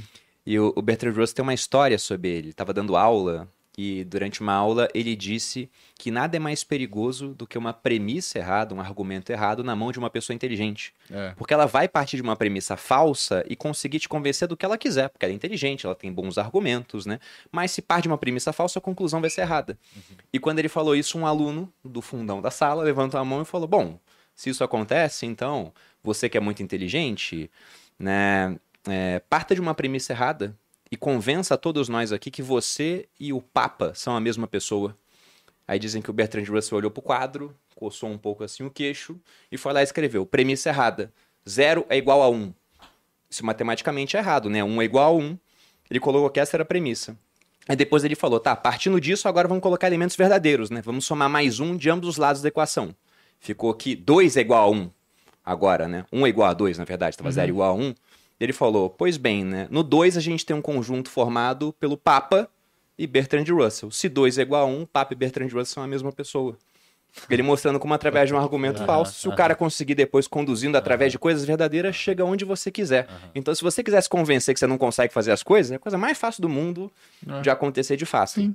E a, a, última pergunta era a continuação dessa. Se pro cara que viu que tá todo cagado, o primeiro passo para sair de uma situação ruim e, e caminhar para uma vida de alta performance? Ele já deu, ele viu que ele tá todo cagado. Exato. Esse é o primeiro passo? é o que eu ia responder. Foi o primeiro passo é você saber o que tá errado. Bom. E aí, para você saber a o que tá mulher. tá errado, para você saber o que tá errado, você precisa ter acesso à informação, cara. Que é. é o que a gente tenta trazer em podcast, que vocês dão esse espaço para nós, etc. Bom, perfeito. Pessoal, gostaria de agradecer muito a presença de vocês. Hum. Imagina, Com certeza a audiência gostou pra caramba. A gente também é um prazer recebê-los aqui novamente. Obrigado. Estamos ansiosos uma, uma terceira vez, né, Bolinha? Sim. Que aí tem um pagamento de um boleto simbólico. um valor simbólico em dólares. a gente pede uma música. E faça um pouco aí do, do jabá de vocês. Deixem redes sociais, onde encontrar os produtos que vocês têm. Eu estou no YouTube, meu canal no YouTube. Estou no Instagram e tem o meu clube de assinatura, para quem tiver interesse em entrar lá, reservatóriodopamina.com.br. Por R$19,90 por mês, você tem acesso a diversos tipos de aulas sobre tudo que a gente falou aqui de uma forma detalhada e explicada. E, e, e além disso, tem outros módulos também que a gente está colocando lá dentro. E vai ser um prazer ter a presença de vocês lá. Eu tenho no YouTube, né? Paulo Muse, Tô no Ironcast, como co-host do Renato Cariani do Júlio Balestrin. Tô no Instagram, arroba Paulo Muse. É, você vê que a criatividade é, é grande, né? Mas é bom, é bom. Mas é bom, mais fácil de procurar. Ah, obrigado pelo esse argumento. Vou guardar com carinho. e a gente também tem um... Uh, uma, praticamente uma mentoria, que é o Interligas, né? Também tô no RD do Wesley, né, dando aulas lá como convidado. O Wesley está no Interligas, né? E nós Interligas, na verdade, né? Eu sou o preceptor de medicina, o Wesley é o preceptor de psicologia. Aí a gente tem Lancha Júnior, preceptor da educação física, Aline Davi, preceptora da nutrição, Davi Ronce, preceptor da educação da fisioterapia, Gabriel Kaminski, preceptor da farmaco, e o Rodrigo Manda, preceptor da biomedicina. Né? O Interligas para alunos de graduação, ele é gratuito. A gente tem reunião todas quartas ou quintas-feiras, durante uma hora, com aulas sobre coisas que são além da graduação, né, com, conosco, né, com, com esses profissionais. Né? E para pessoas que são profissionais formados, que têm interesse de, de acompanhar isso, né, para fazer como se fosse uma, uma mentoria, né, aí você tem a opção de você, mas eu não, não lembro quanto que é, porque eu não cuido disso. Uhum. Mas é um valor simbólico, né? Só para a gente manter os servidores rodando. Então, entra lá, inter, arroba Interligas 2.0 no Instagram, mas você colocar Paulo Muse ou Muse University, você vai achar lá e vai achar todos nós. Né? Assim como se você entrar no RD, você vai achar o Titio aqui também. Então, obrigado pelo espaço para a gente falar disso. Massa. E vocês me encontram aqui no, no podcast dos sócios semanalmente, também no Instagram, arroba Maluperini. E dia 9 de janeiro a gente abre o Materializa, que é o lugar para você encontrar um ambiente, as mulheres principalmente, mas tem homem bastante também lá agora, é, onde a gente tem um programa onde traz todos esses hábitos básicos de forma clara e ajuda você a colocar ele em prática. Inclusive, a Wesley deu uma, uma aula lá. já. Muse, se quiser também, estamos abertos aí. De, em janeiro a gente tem uma turma nova. É, são quatro semanas, então é super legal para você, não perca, porque provavelmente será a última, será uma só esse ano. Uma turma só Verdade, temos outros planos, né? É. para 2023. Bom, vocês me encontram no Instagram Bruno underline Perini, no canal do YouTube Você Mais Rico, tem vídeo toda segunda e quarta sobre educação financeira e semanalmente aqui no podcast Os Sócios. Aos nossos convidados, novamente, muito obrigado pela presença, a nossa audiência, obrigado por acompanhar, um grande abraço e até a próxima. Beijos. Vamos assistir.